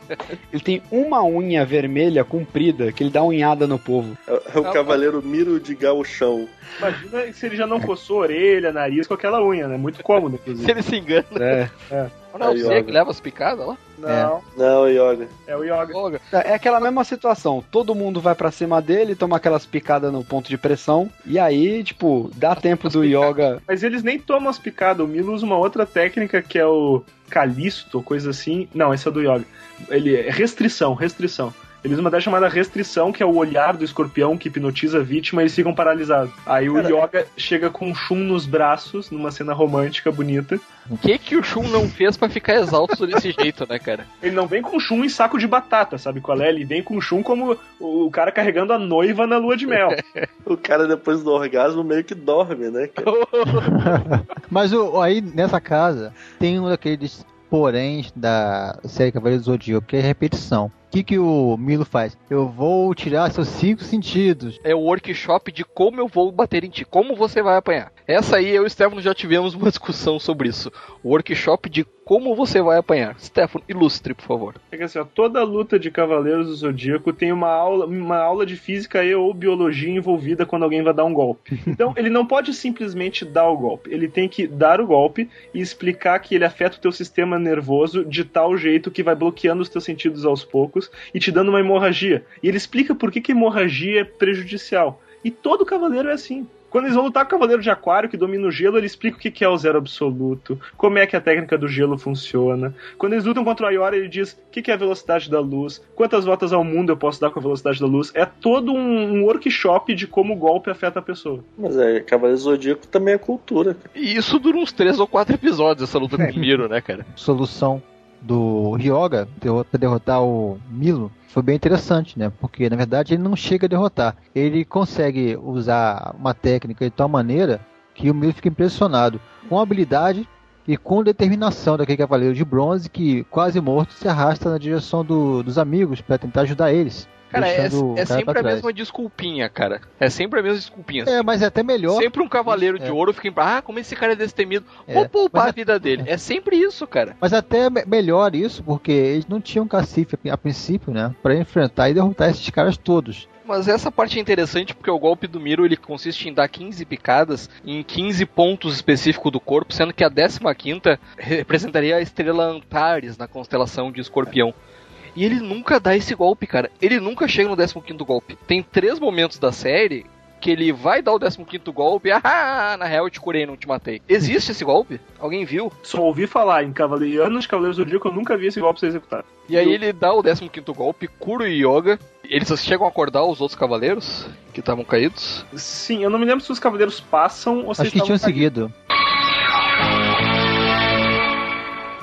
É, e aí chegamos à nona casa. Escorpião, Sagitário. Quem enfrentaria o cara na casa Sagitário? O que estaria na casa Sagitário? A armadura. A armadura tá lá. A armadura tá lá. Tá lá. E aí? Quem que leva a armadura de volta pra casa Sagitários? Cara, a armadura ela tem vida própria, ela vai sozinha. Isso mesmo. Ela bate Ela- asa e vai voando. Ela vai voando. Tem uma premissa básica em Cavaleiros que é apresentada quando a armadura vai sozinha pra lá. Quando muitas armaduras de ouro, no caso da série sempre foram 11, mas quando muitas armaduras de ouro estão juntas, elas começam a ressoar, emitindo um brilho e um barulho, chamando umas às outras. E é nesse momento que a armadura de Sagitário entende que as outras armaduras estão chamando ela e vai pra casa de Sagitário. Isso é usado depois, isso é usado depois. É tipo um bip, É? então. É, é que a moral é tipo é meio tolkieniana. Se, a- se tem muitas armaduras juntas é porque estão defendendo o santuário. Precisam que os cavaleiros de ouro retornem pra também defender o santuário. Então, mas a, a, a ideia é que os Cavaleiros de Ouro não, não precisam ficar ali o tempo todo, né? Eles, É. eles são distribuídos aí pelo mundo, em missões e tal, né? Eles só estão lá quando dá merda, quando alguém invade. E essa casa tem uns desafios, uns perigos que eles enfrentam, que não tem muito a ver com o que estava acontecendo até agora na saga, né? Pois é. É Isso porque não tinha o Aioros ali, né, cara? Não tinha um personagem pra eles enfrentarem. Eles tinham que matar aquela uma hora, né? É, Mas esse, exatamente. esse, esse é o problema. No mangá, tu não tem esses desafios. Então, tu tem as 12 casas mais a sala do mestre. Eles, a essa hora extra, quem dá é o Aioros. Diz, ah, passa pela minha casa vocês vão ganhar uma hora que vocês podem gastar lá com o mestre. É o espírito da Yoros que, que meio que dá um testamento pra eles e diz: podem passar. No anime, tem essas aventuras pelas catacumbas da casa de Sagitário. Então, que eles gastam uma hora. Então, no anime, a hora da casa de peixes, que é a última, dura umas 3, 4 horas. É, e na real eles podiam ter ficado jogando baralho ali, né, cara? Porque dá no mesmo, não, não, não leva a lugar nenhum, né? Sim, sim. E tem esse testamento do Aioros no anime também, né? Eles leem, ficam emocionados, choram e vão embora em direção à décima casa. Se eu não me Em engano. hora. É, se eu não me engano, o testamento diz: aqueles que aqui chegaram, eu lhes confio Atena. E eles demoram uma hora pra ler isso. Cara, os caras caem muito de cabeça, deve ter problema de. Não, mas tá em grego, dá um desconto, tá em grego e não tem nenhum grego. Eles devem ficar olhando a letra, isso aqui quer dizer isso. Não, não, não, quer dizer isso. Eles não aprenderam a ler também, só ficaram treinando, né? A casa de Capricórnio é interessante porque é mais uma daquelas mesclas que o Kurumada faz sem menor pudor. Ele coloca o Cavaleiro de Ouro Shura e o golpe dele é Excalibur. Que eu acho que é o golpe mais maneiro dos Cavaleiros de Ouro, né, cara? É, e aí nessa parte começam a cair os Cavaleiros de Bronze, né? Só um disclaimer: eu não sou de gêmeos, eu sou de Capricórnio, mas eu comprei o bonequinho de gêmeos. Porra, cara, que só fica mais bizarra essa história. Não tinha o de Capricórnio, meu pai disse que não ia encarar aquela fila duas vezes, compramos de gêmeos. Mas por que o de gêmeos? Sorte sua que não foi o Andrômeda, né? Não, porque dos que sobraram, ele disse: ah, tem esses cinco aqui, escolhe um e não me incomoda mais. Eu escolhi o que eu achei mais legal na hora. Tava no hype, né? Qualquer um tava valendo. Porra, então devia ter o quê? O Arias, o Aldebaran, né? Tipo, os cavaleiros só bucha. Só Peixes. bucha, peixes. Eu não lembro, cara, mas é. Peixes que era, que era um queima-filme do caralho comprar o Cavaleiro de Peixes. É, com certeza. Aí Mas continuem, explica. continuem falando do É. Shu. Eu acho legal isso. Cara, e aí o Shura quem enfrenta ele é o Shiryu, né? É hora do, do despertar do sétimo sentido do Shiryu. Primeira vez que eu vejo um cara roubar um golpe de outro, né, cara? É, não é bem roubar, um cara passa o golpe mágico Pra ele, pro.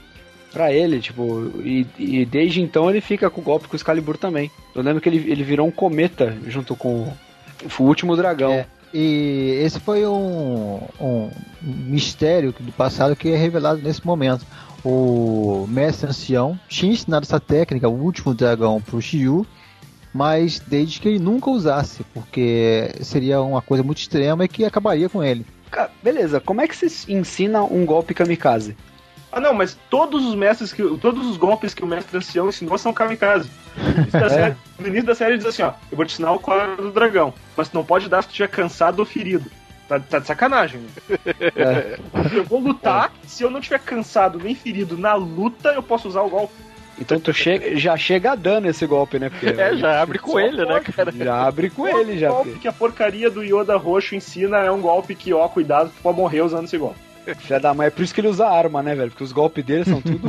É, por isso que ele fica ali sentadinho, né, cara? Ele só ensina na É. teoria, ele não mostra o golpe, né, É, cara? filha Ele só da diz mãe. a teoria, ó, tu vai aqui, levanta a mão. O Shiryu agarra o Cavaleiro de, de Capricórnio e eles saem voando pelo céu igual um cometa, né? E vão queimar na estratosfera. E aí, Negócio aparentemente ele morre ali. Isso, Ap- isso. Aparentemente, né? Depois É. disso descobre que não. É, mas até então tá todo mundo morrendo, né? Sim, É, não, nesse momento da saga, os cavaleiros vão ficando pelo caminho, né? é, só Exato. o Ikki morreu até então, mas aí o Shiryu morre e todos eles vão morrer nas casas subsequentes. Chegando à décima primeira casa, quem é que falta agora eles encontraram? Eu me perdi já. O Camus, Camus de Aquário. re- reaparece, né? Que essa é a casa dele oficialmente. E o Ryoga agora vai ter a chance de um de É, uma revanche revanche. contra o, o mestre do mestre dele e também contra o cara que domina a arte que o Ryoga tenta também ser. O zero ser- absoluto. E aí é combate de gelo contra gelo, né, cara? O Camus não chega a ter um desfecho, né? Tem, eles se, meio que se matam, né? É, um mata, Eles- é, eles morrem na, É, é, batalha. o- os dois, é, o, o Yoga, por ter visto o golpe do Camus que ele tomou, né? Ele meio que aprende o. Agora eu não lembro o nome do golpe. Execução É, Aurora. Execução Aurora, Execu- fantástico nome. Execução Aurora. E os dois fazem execução Aurora um no outro. E os dois caem um pra um lado e outro pro outro. E aí fica o, o Ryoga e teoricamente o Camus pelo caminho. Exato. E aí chega-se a última casa.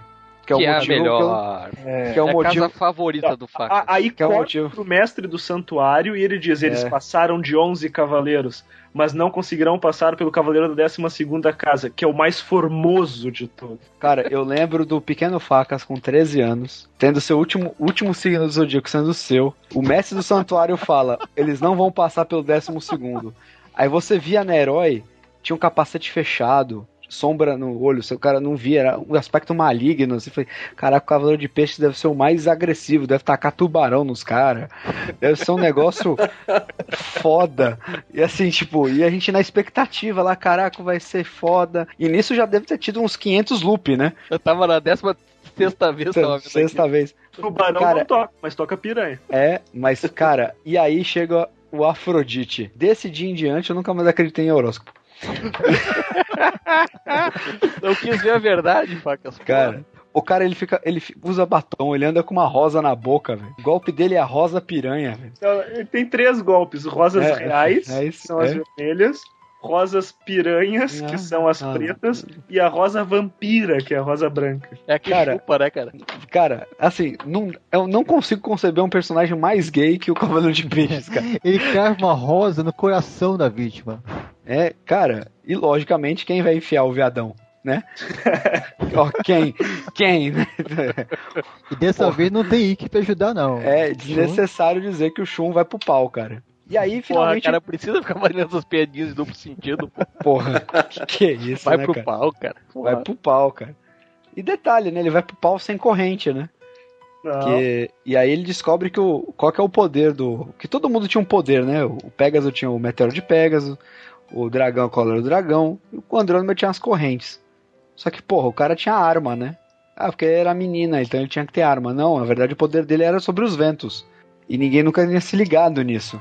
Né? E aí ele é a primeira vez que ele dá o golpe dele sem usar as correntes. É a tempestade de, de, de Andrômeda? Como é que é? É, tempestade, é. não Tempestade lembro agora. nebulosa. Exatamente. Era um, é um nome Clóvis Bornai, assim também. Tempestade nebulo- nebulosa. E aí, cara, eu não lembro como ele, como ele mata o. Ele morre junto com, com Afrodite como É. padrão dos outros cavaleiros, né? Só Diga. pra te dar um refresco aí nessa decepção que você teve aí com Cavaleiro Não, de Peixes. O... A decepção foi tão grande que eu não vi esses episódios. Eu pulei, eu só fui ver depois, cara. Eu não vi Não. isso, cara. Mas não é assunto desse quadrincast, mas o Lost Canvas tem um Cavaleiro de Peixes e ele é muito foda, cara. Ele não é, não é igual ao Afrodite.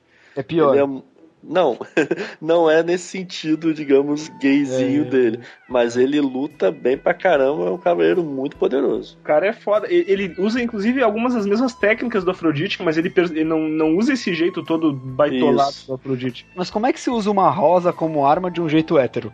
Veja o Lost Veja Canvas o Lost que você Canvas. vai ver, cara. Tava no olho? saber. E o salão do, do mestre? É, os dois morrem abraçadinhos e chegam finalmente no salão do mestre. Chegam o Seiya, né? chegam um Seiya, né? Conhecia. Só quem sobrou essa altura é o Rock Balboa, né, cara? É o Seiya. Você é que é burro demais pra desistir, né? Enquanto isso, a Saori tá lá, a flechinha entrando no coração, ela morrendo, os caras jogando baralho ali enquanto ela tá morrendo, porque não tinha mais nada a fazer, né? Chega o Sei e se depara com o mestre. O mestre, durante a saga toda, usa um capacete com uma máscara, né? E a grande revelação aí da saga do santuário é a identidade do mestre. Oh, que mistério. É, que não é uma boa revelação, porque, ó, olhe meu rosto. Tá, nunca apareceu antes, não é choque nenhum. É, olha o meu rosto, é um cara normal, né? Tipo, tá passando na rua. Mas o que surpreende o Seiya é que o mestre é um cara bondoso. Ah, é, tem essa cena que ajudou a confundir mais e colocar o, o drama da, da, da substituição do mestre, né? Ele encontra o, o mestre e é bem recebido, acolhido, e de repente o cara se transtorna, né? O cara é bipolar, tá, assim, extremo, né? É, foi bem inte- interessante essa solução, o Gêmeos ter dupla personalidade. Bom, então ele é o Cavaleiro de Gêmeos, na verdade, que lá atrás tomou o lugar do mestre Xion quando ele morreu. né? Isso, é que a logística do santuário ela é muito ruim. Eles, ah, um cavaleiro sumiu e de repente o- um novo mestre assumiu, sabe? E eles não, não perceberam muito bem a relação. Eles não estranharam, né, cara? É, a, a logística deles era um pouco falha na época. E o mestre assume, assim, por assumir, né? Ninguém sabe quem é. Tá, o cara resolveu assumir como novo mestre e a gente aceita, né? Ah, então segura que a pique é dele aí, velho. Eu não quero esse É, trabalho, pô, não. é, é o tipo de cargo que ninguém quer, né, cara? E aí, antes de ele se transtornar, ele diz pro Seiya, olha, eu tô me transtornando, mas eu não posso tirar a flecha que tá lá. Tu só vai conseguir tirar usando o escudo de Atena, que tá atrás da minha sala. Mais uma casa a passar. E o tempo passando. É, e detalhe Né? que eles só tinham 12 horas, né? É, mas a hora de peixes durou três horas, então tá tranquilo. já era Atena, já foi, já morreu. Ou então a flecha, na real, tava em horário de verão, né, cara? Eles acabaram ganhando mais uma hora. Bateu meia-noite, né, velho? O mestre do santuário, né, que obedece, digamos, a deusa Atena, que é a deusa da guerra defensiva. O nome do cara é Ares. Ah, mas o nome do Cavaleiro de Peixes é Afrodite. Eles já estavam, sabe. Estavam bagunçando a história já.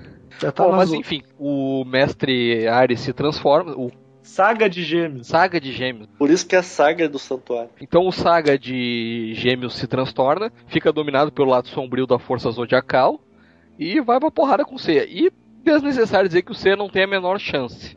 Quando, Como porém- sempre. Como sempre. Quando, porém, quem aparece para resgatá-lo? Quem? Que é o cavaleiro mais foda, velho. Quem aparece? Sempre. Quem sempre aparece? Quem? Quem? Quem que renasce? Quem, quem, quem, quem? Raimundo Quem? Nonato. Não, Ike de Fênix, obviamente. Mas é óbvio.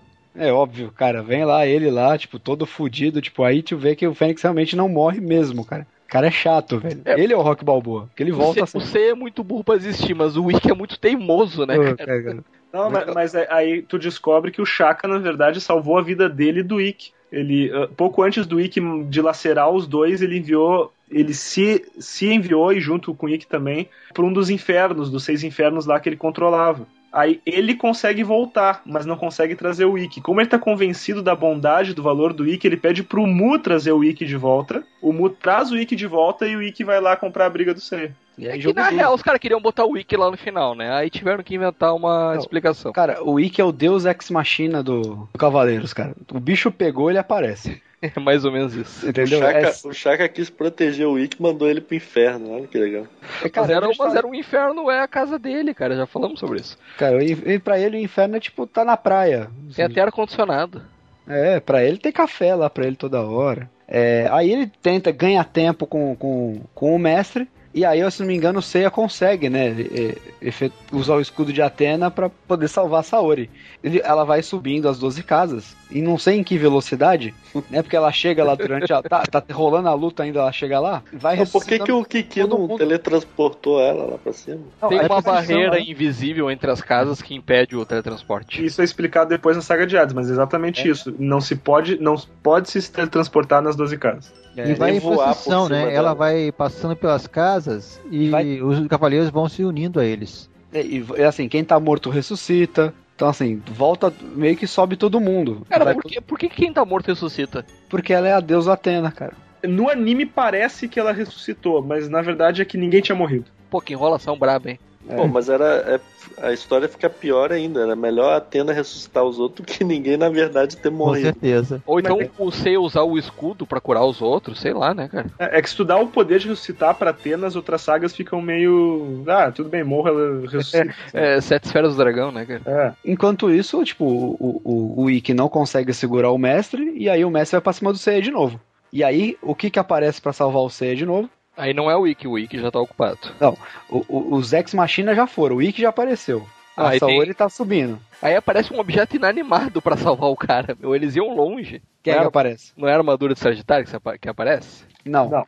Não, é quem? O Ayorus? Não, O Aioria? também não. Vocês estão me sacaneando, quem é que aparece, porra? Também não sei, tô esperando. Não me lembro de ninguém aparecer aí, mas vamos lá. Ô, porra, faca, vai se fuder. Trollagem 100% concluída. Não, a real é que eu não lembro direito quem aparece não, cara. Como é que porque tava acaba muito- essa porra? Pelo amor de Deus, A encerre isso. Atena chega com seu. No anime, a Atena chega com seus cinco cavaleiros de bronze, ou seis cavaleiros de ouro, se eu não me engano. Mais os cavaleiros de bronze menor, o Kiki. É uma turma, uma turma chega lá em É cima. um bando, né, cara? Começa aquelas incoerências. Os, os cinco, seis cavaleiros de ouro que restam, eles querem ir pra cima do mestre. Mas aí o Mu diz: não, não, não, essa luta é desses fudidos aí, vamos só olhar. Alguém traz a pipoca, Kiki busca o café. É, aí os moribundos vão tentar ajudar o Seiya, são nocauteados, mas conseguem fundir os seus cosmos ao cosmo do Seiya. O Seiya usa o cosmo de todo mundo, então, e finalmente derrota o Saga. E acaba a saga. Na verdade, ele não mata o cara, o cara volta, e- mas a personalidade boa flora e se suicida para que não cause mais mal. É, Ela se sacrifica por Atena. Bom. E aí acaba a saga. E esse é o glorioso final da saga do Santuário, mas espere, tem mais, mas não agora. Agora a gente está encerrando esse quadrincast, que serviu para introduzir o selo anime mangás na quadrim. Espero que vocês tenham gostado. A gente falou da fase mais clássica, a mais conhecida do Cavaleiros Zodíacos. Tem muito mais coisa, tem Lost Canvas, tem saga de Asgard, tem saga de Poseidon, tem Cavaleiros Zodíaco Ômega que estreou agora. Tem A saga de Hades. Tem a saga É. de Hades, tem Campos Elíseos, Inferno, Céu, Terra, Purgatório, eu já não me lembro mais. Capitão Planeta? Capitão Planeta. Planeta. Tem coisa pra caramba, tem prólogo para o céu, tem coisa pra caramba pra gente falar de Cavaleiros Zodíaco. Se você gostou, gostou do tema, gostou do selo, deixa aí o seu recado, o seu e-mail, sinal de fumaça. A gente vai gravar um outro episódio sobre Cavaleiros do Zodíaco, mas não agora. Agora a gente dá uma folguinha. E é isso aí, espero que vocês tenham gostado. Estamos agradecendo aí o Stefano e o Henrique que vão voltar. Ah, se a gente pagar dessa vez, né? Eles voltam pra próxima. Como assim? Não vão pagar dessa agora? Ah, então é isso aí. Valeu, obrigado.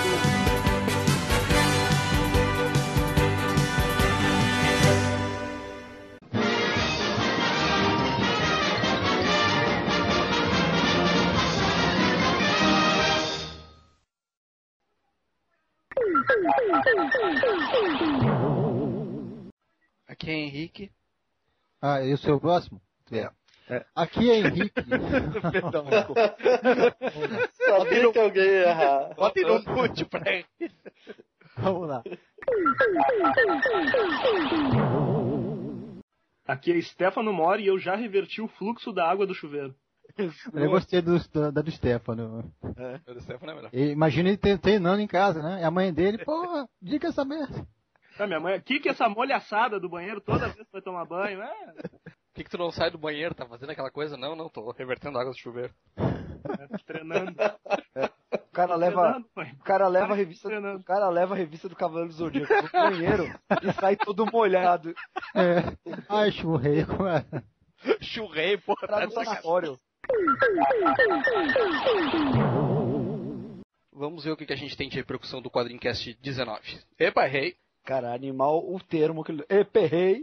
É invocação fica- de algum, algum, al- alguma divindade Fica, gaúcha, fica. velho. dá- Eperrei. Daquela. É, da- parece daquela. Você correu de novo. Você tá com pressa? Não, cara, é o, meu, é o meu jeito aceleradinho de ser. Ah, aceleradinho. Ejaculação precoce. É. O assunto de hoje é o anime favorito de. Cara, eu vou ter que pedir um minuto que meu cachorro começou a chorar aqui na minha porta, só um pouco. Não, cara, o Henrique, se o Henrique fala de lobo solitário aqui, ele vai bater na gente. Ah, não sei nada de lobo solitário, por exemplo. Nada, Tá. nada. Quando falo, inclusive, imagino um lobo sozinho na noite, sabe? na noite. Na noite que é pra ficar dramático, né? Solitário de dia ninguém é. Na, na noite, na noite chovendo, né? Tem que estar chovendo. Isso. Morra, ceia, seu viadinho! Morra, ceia,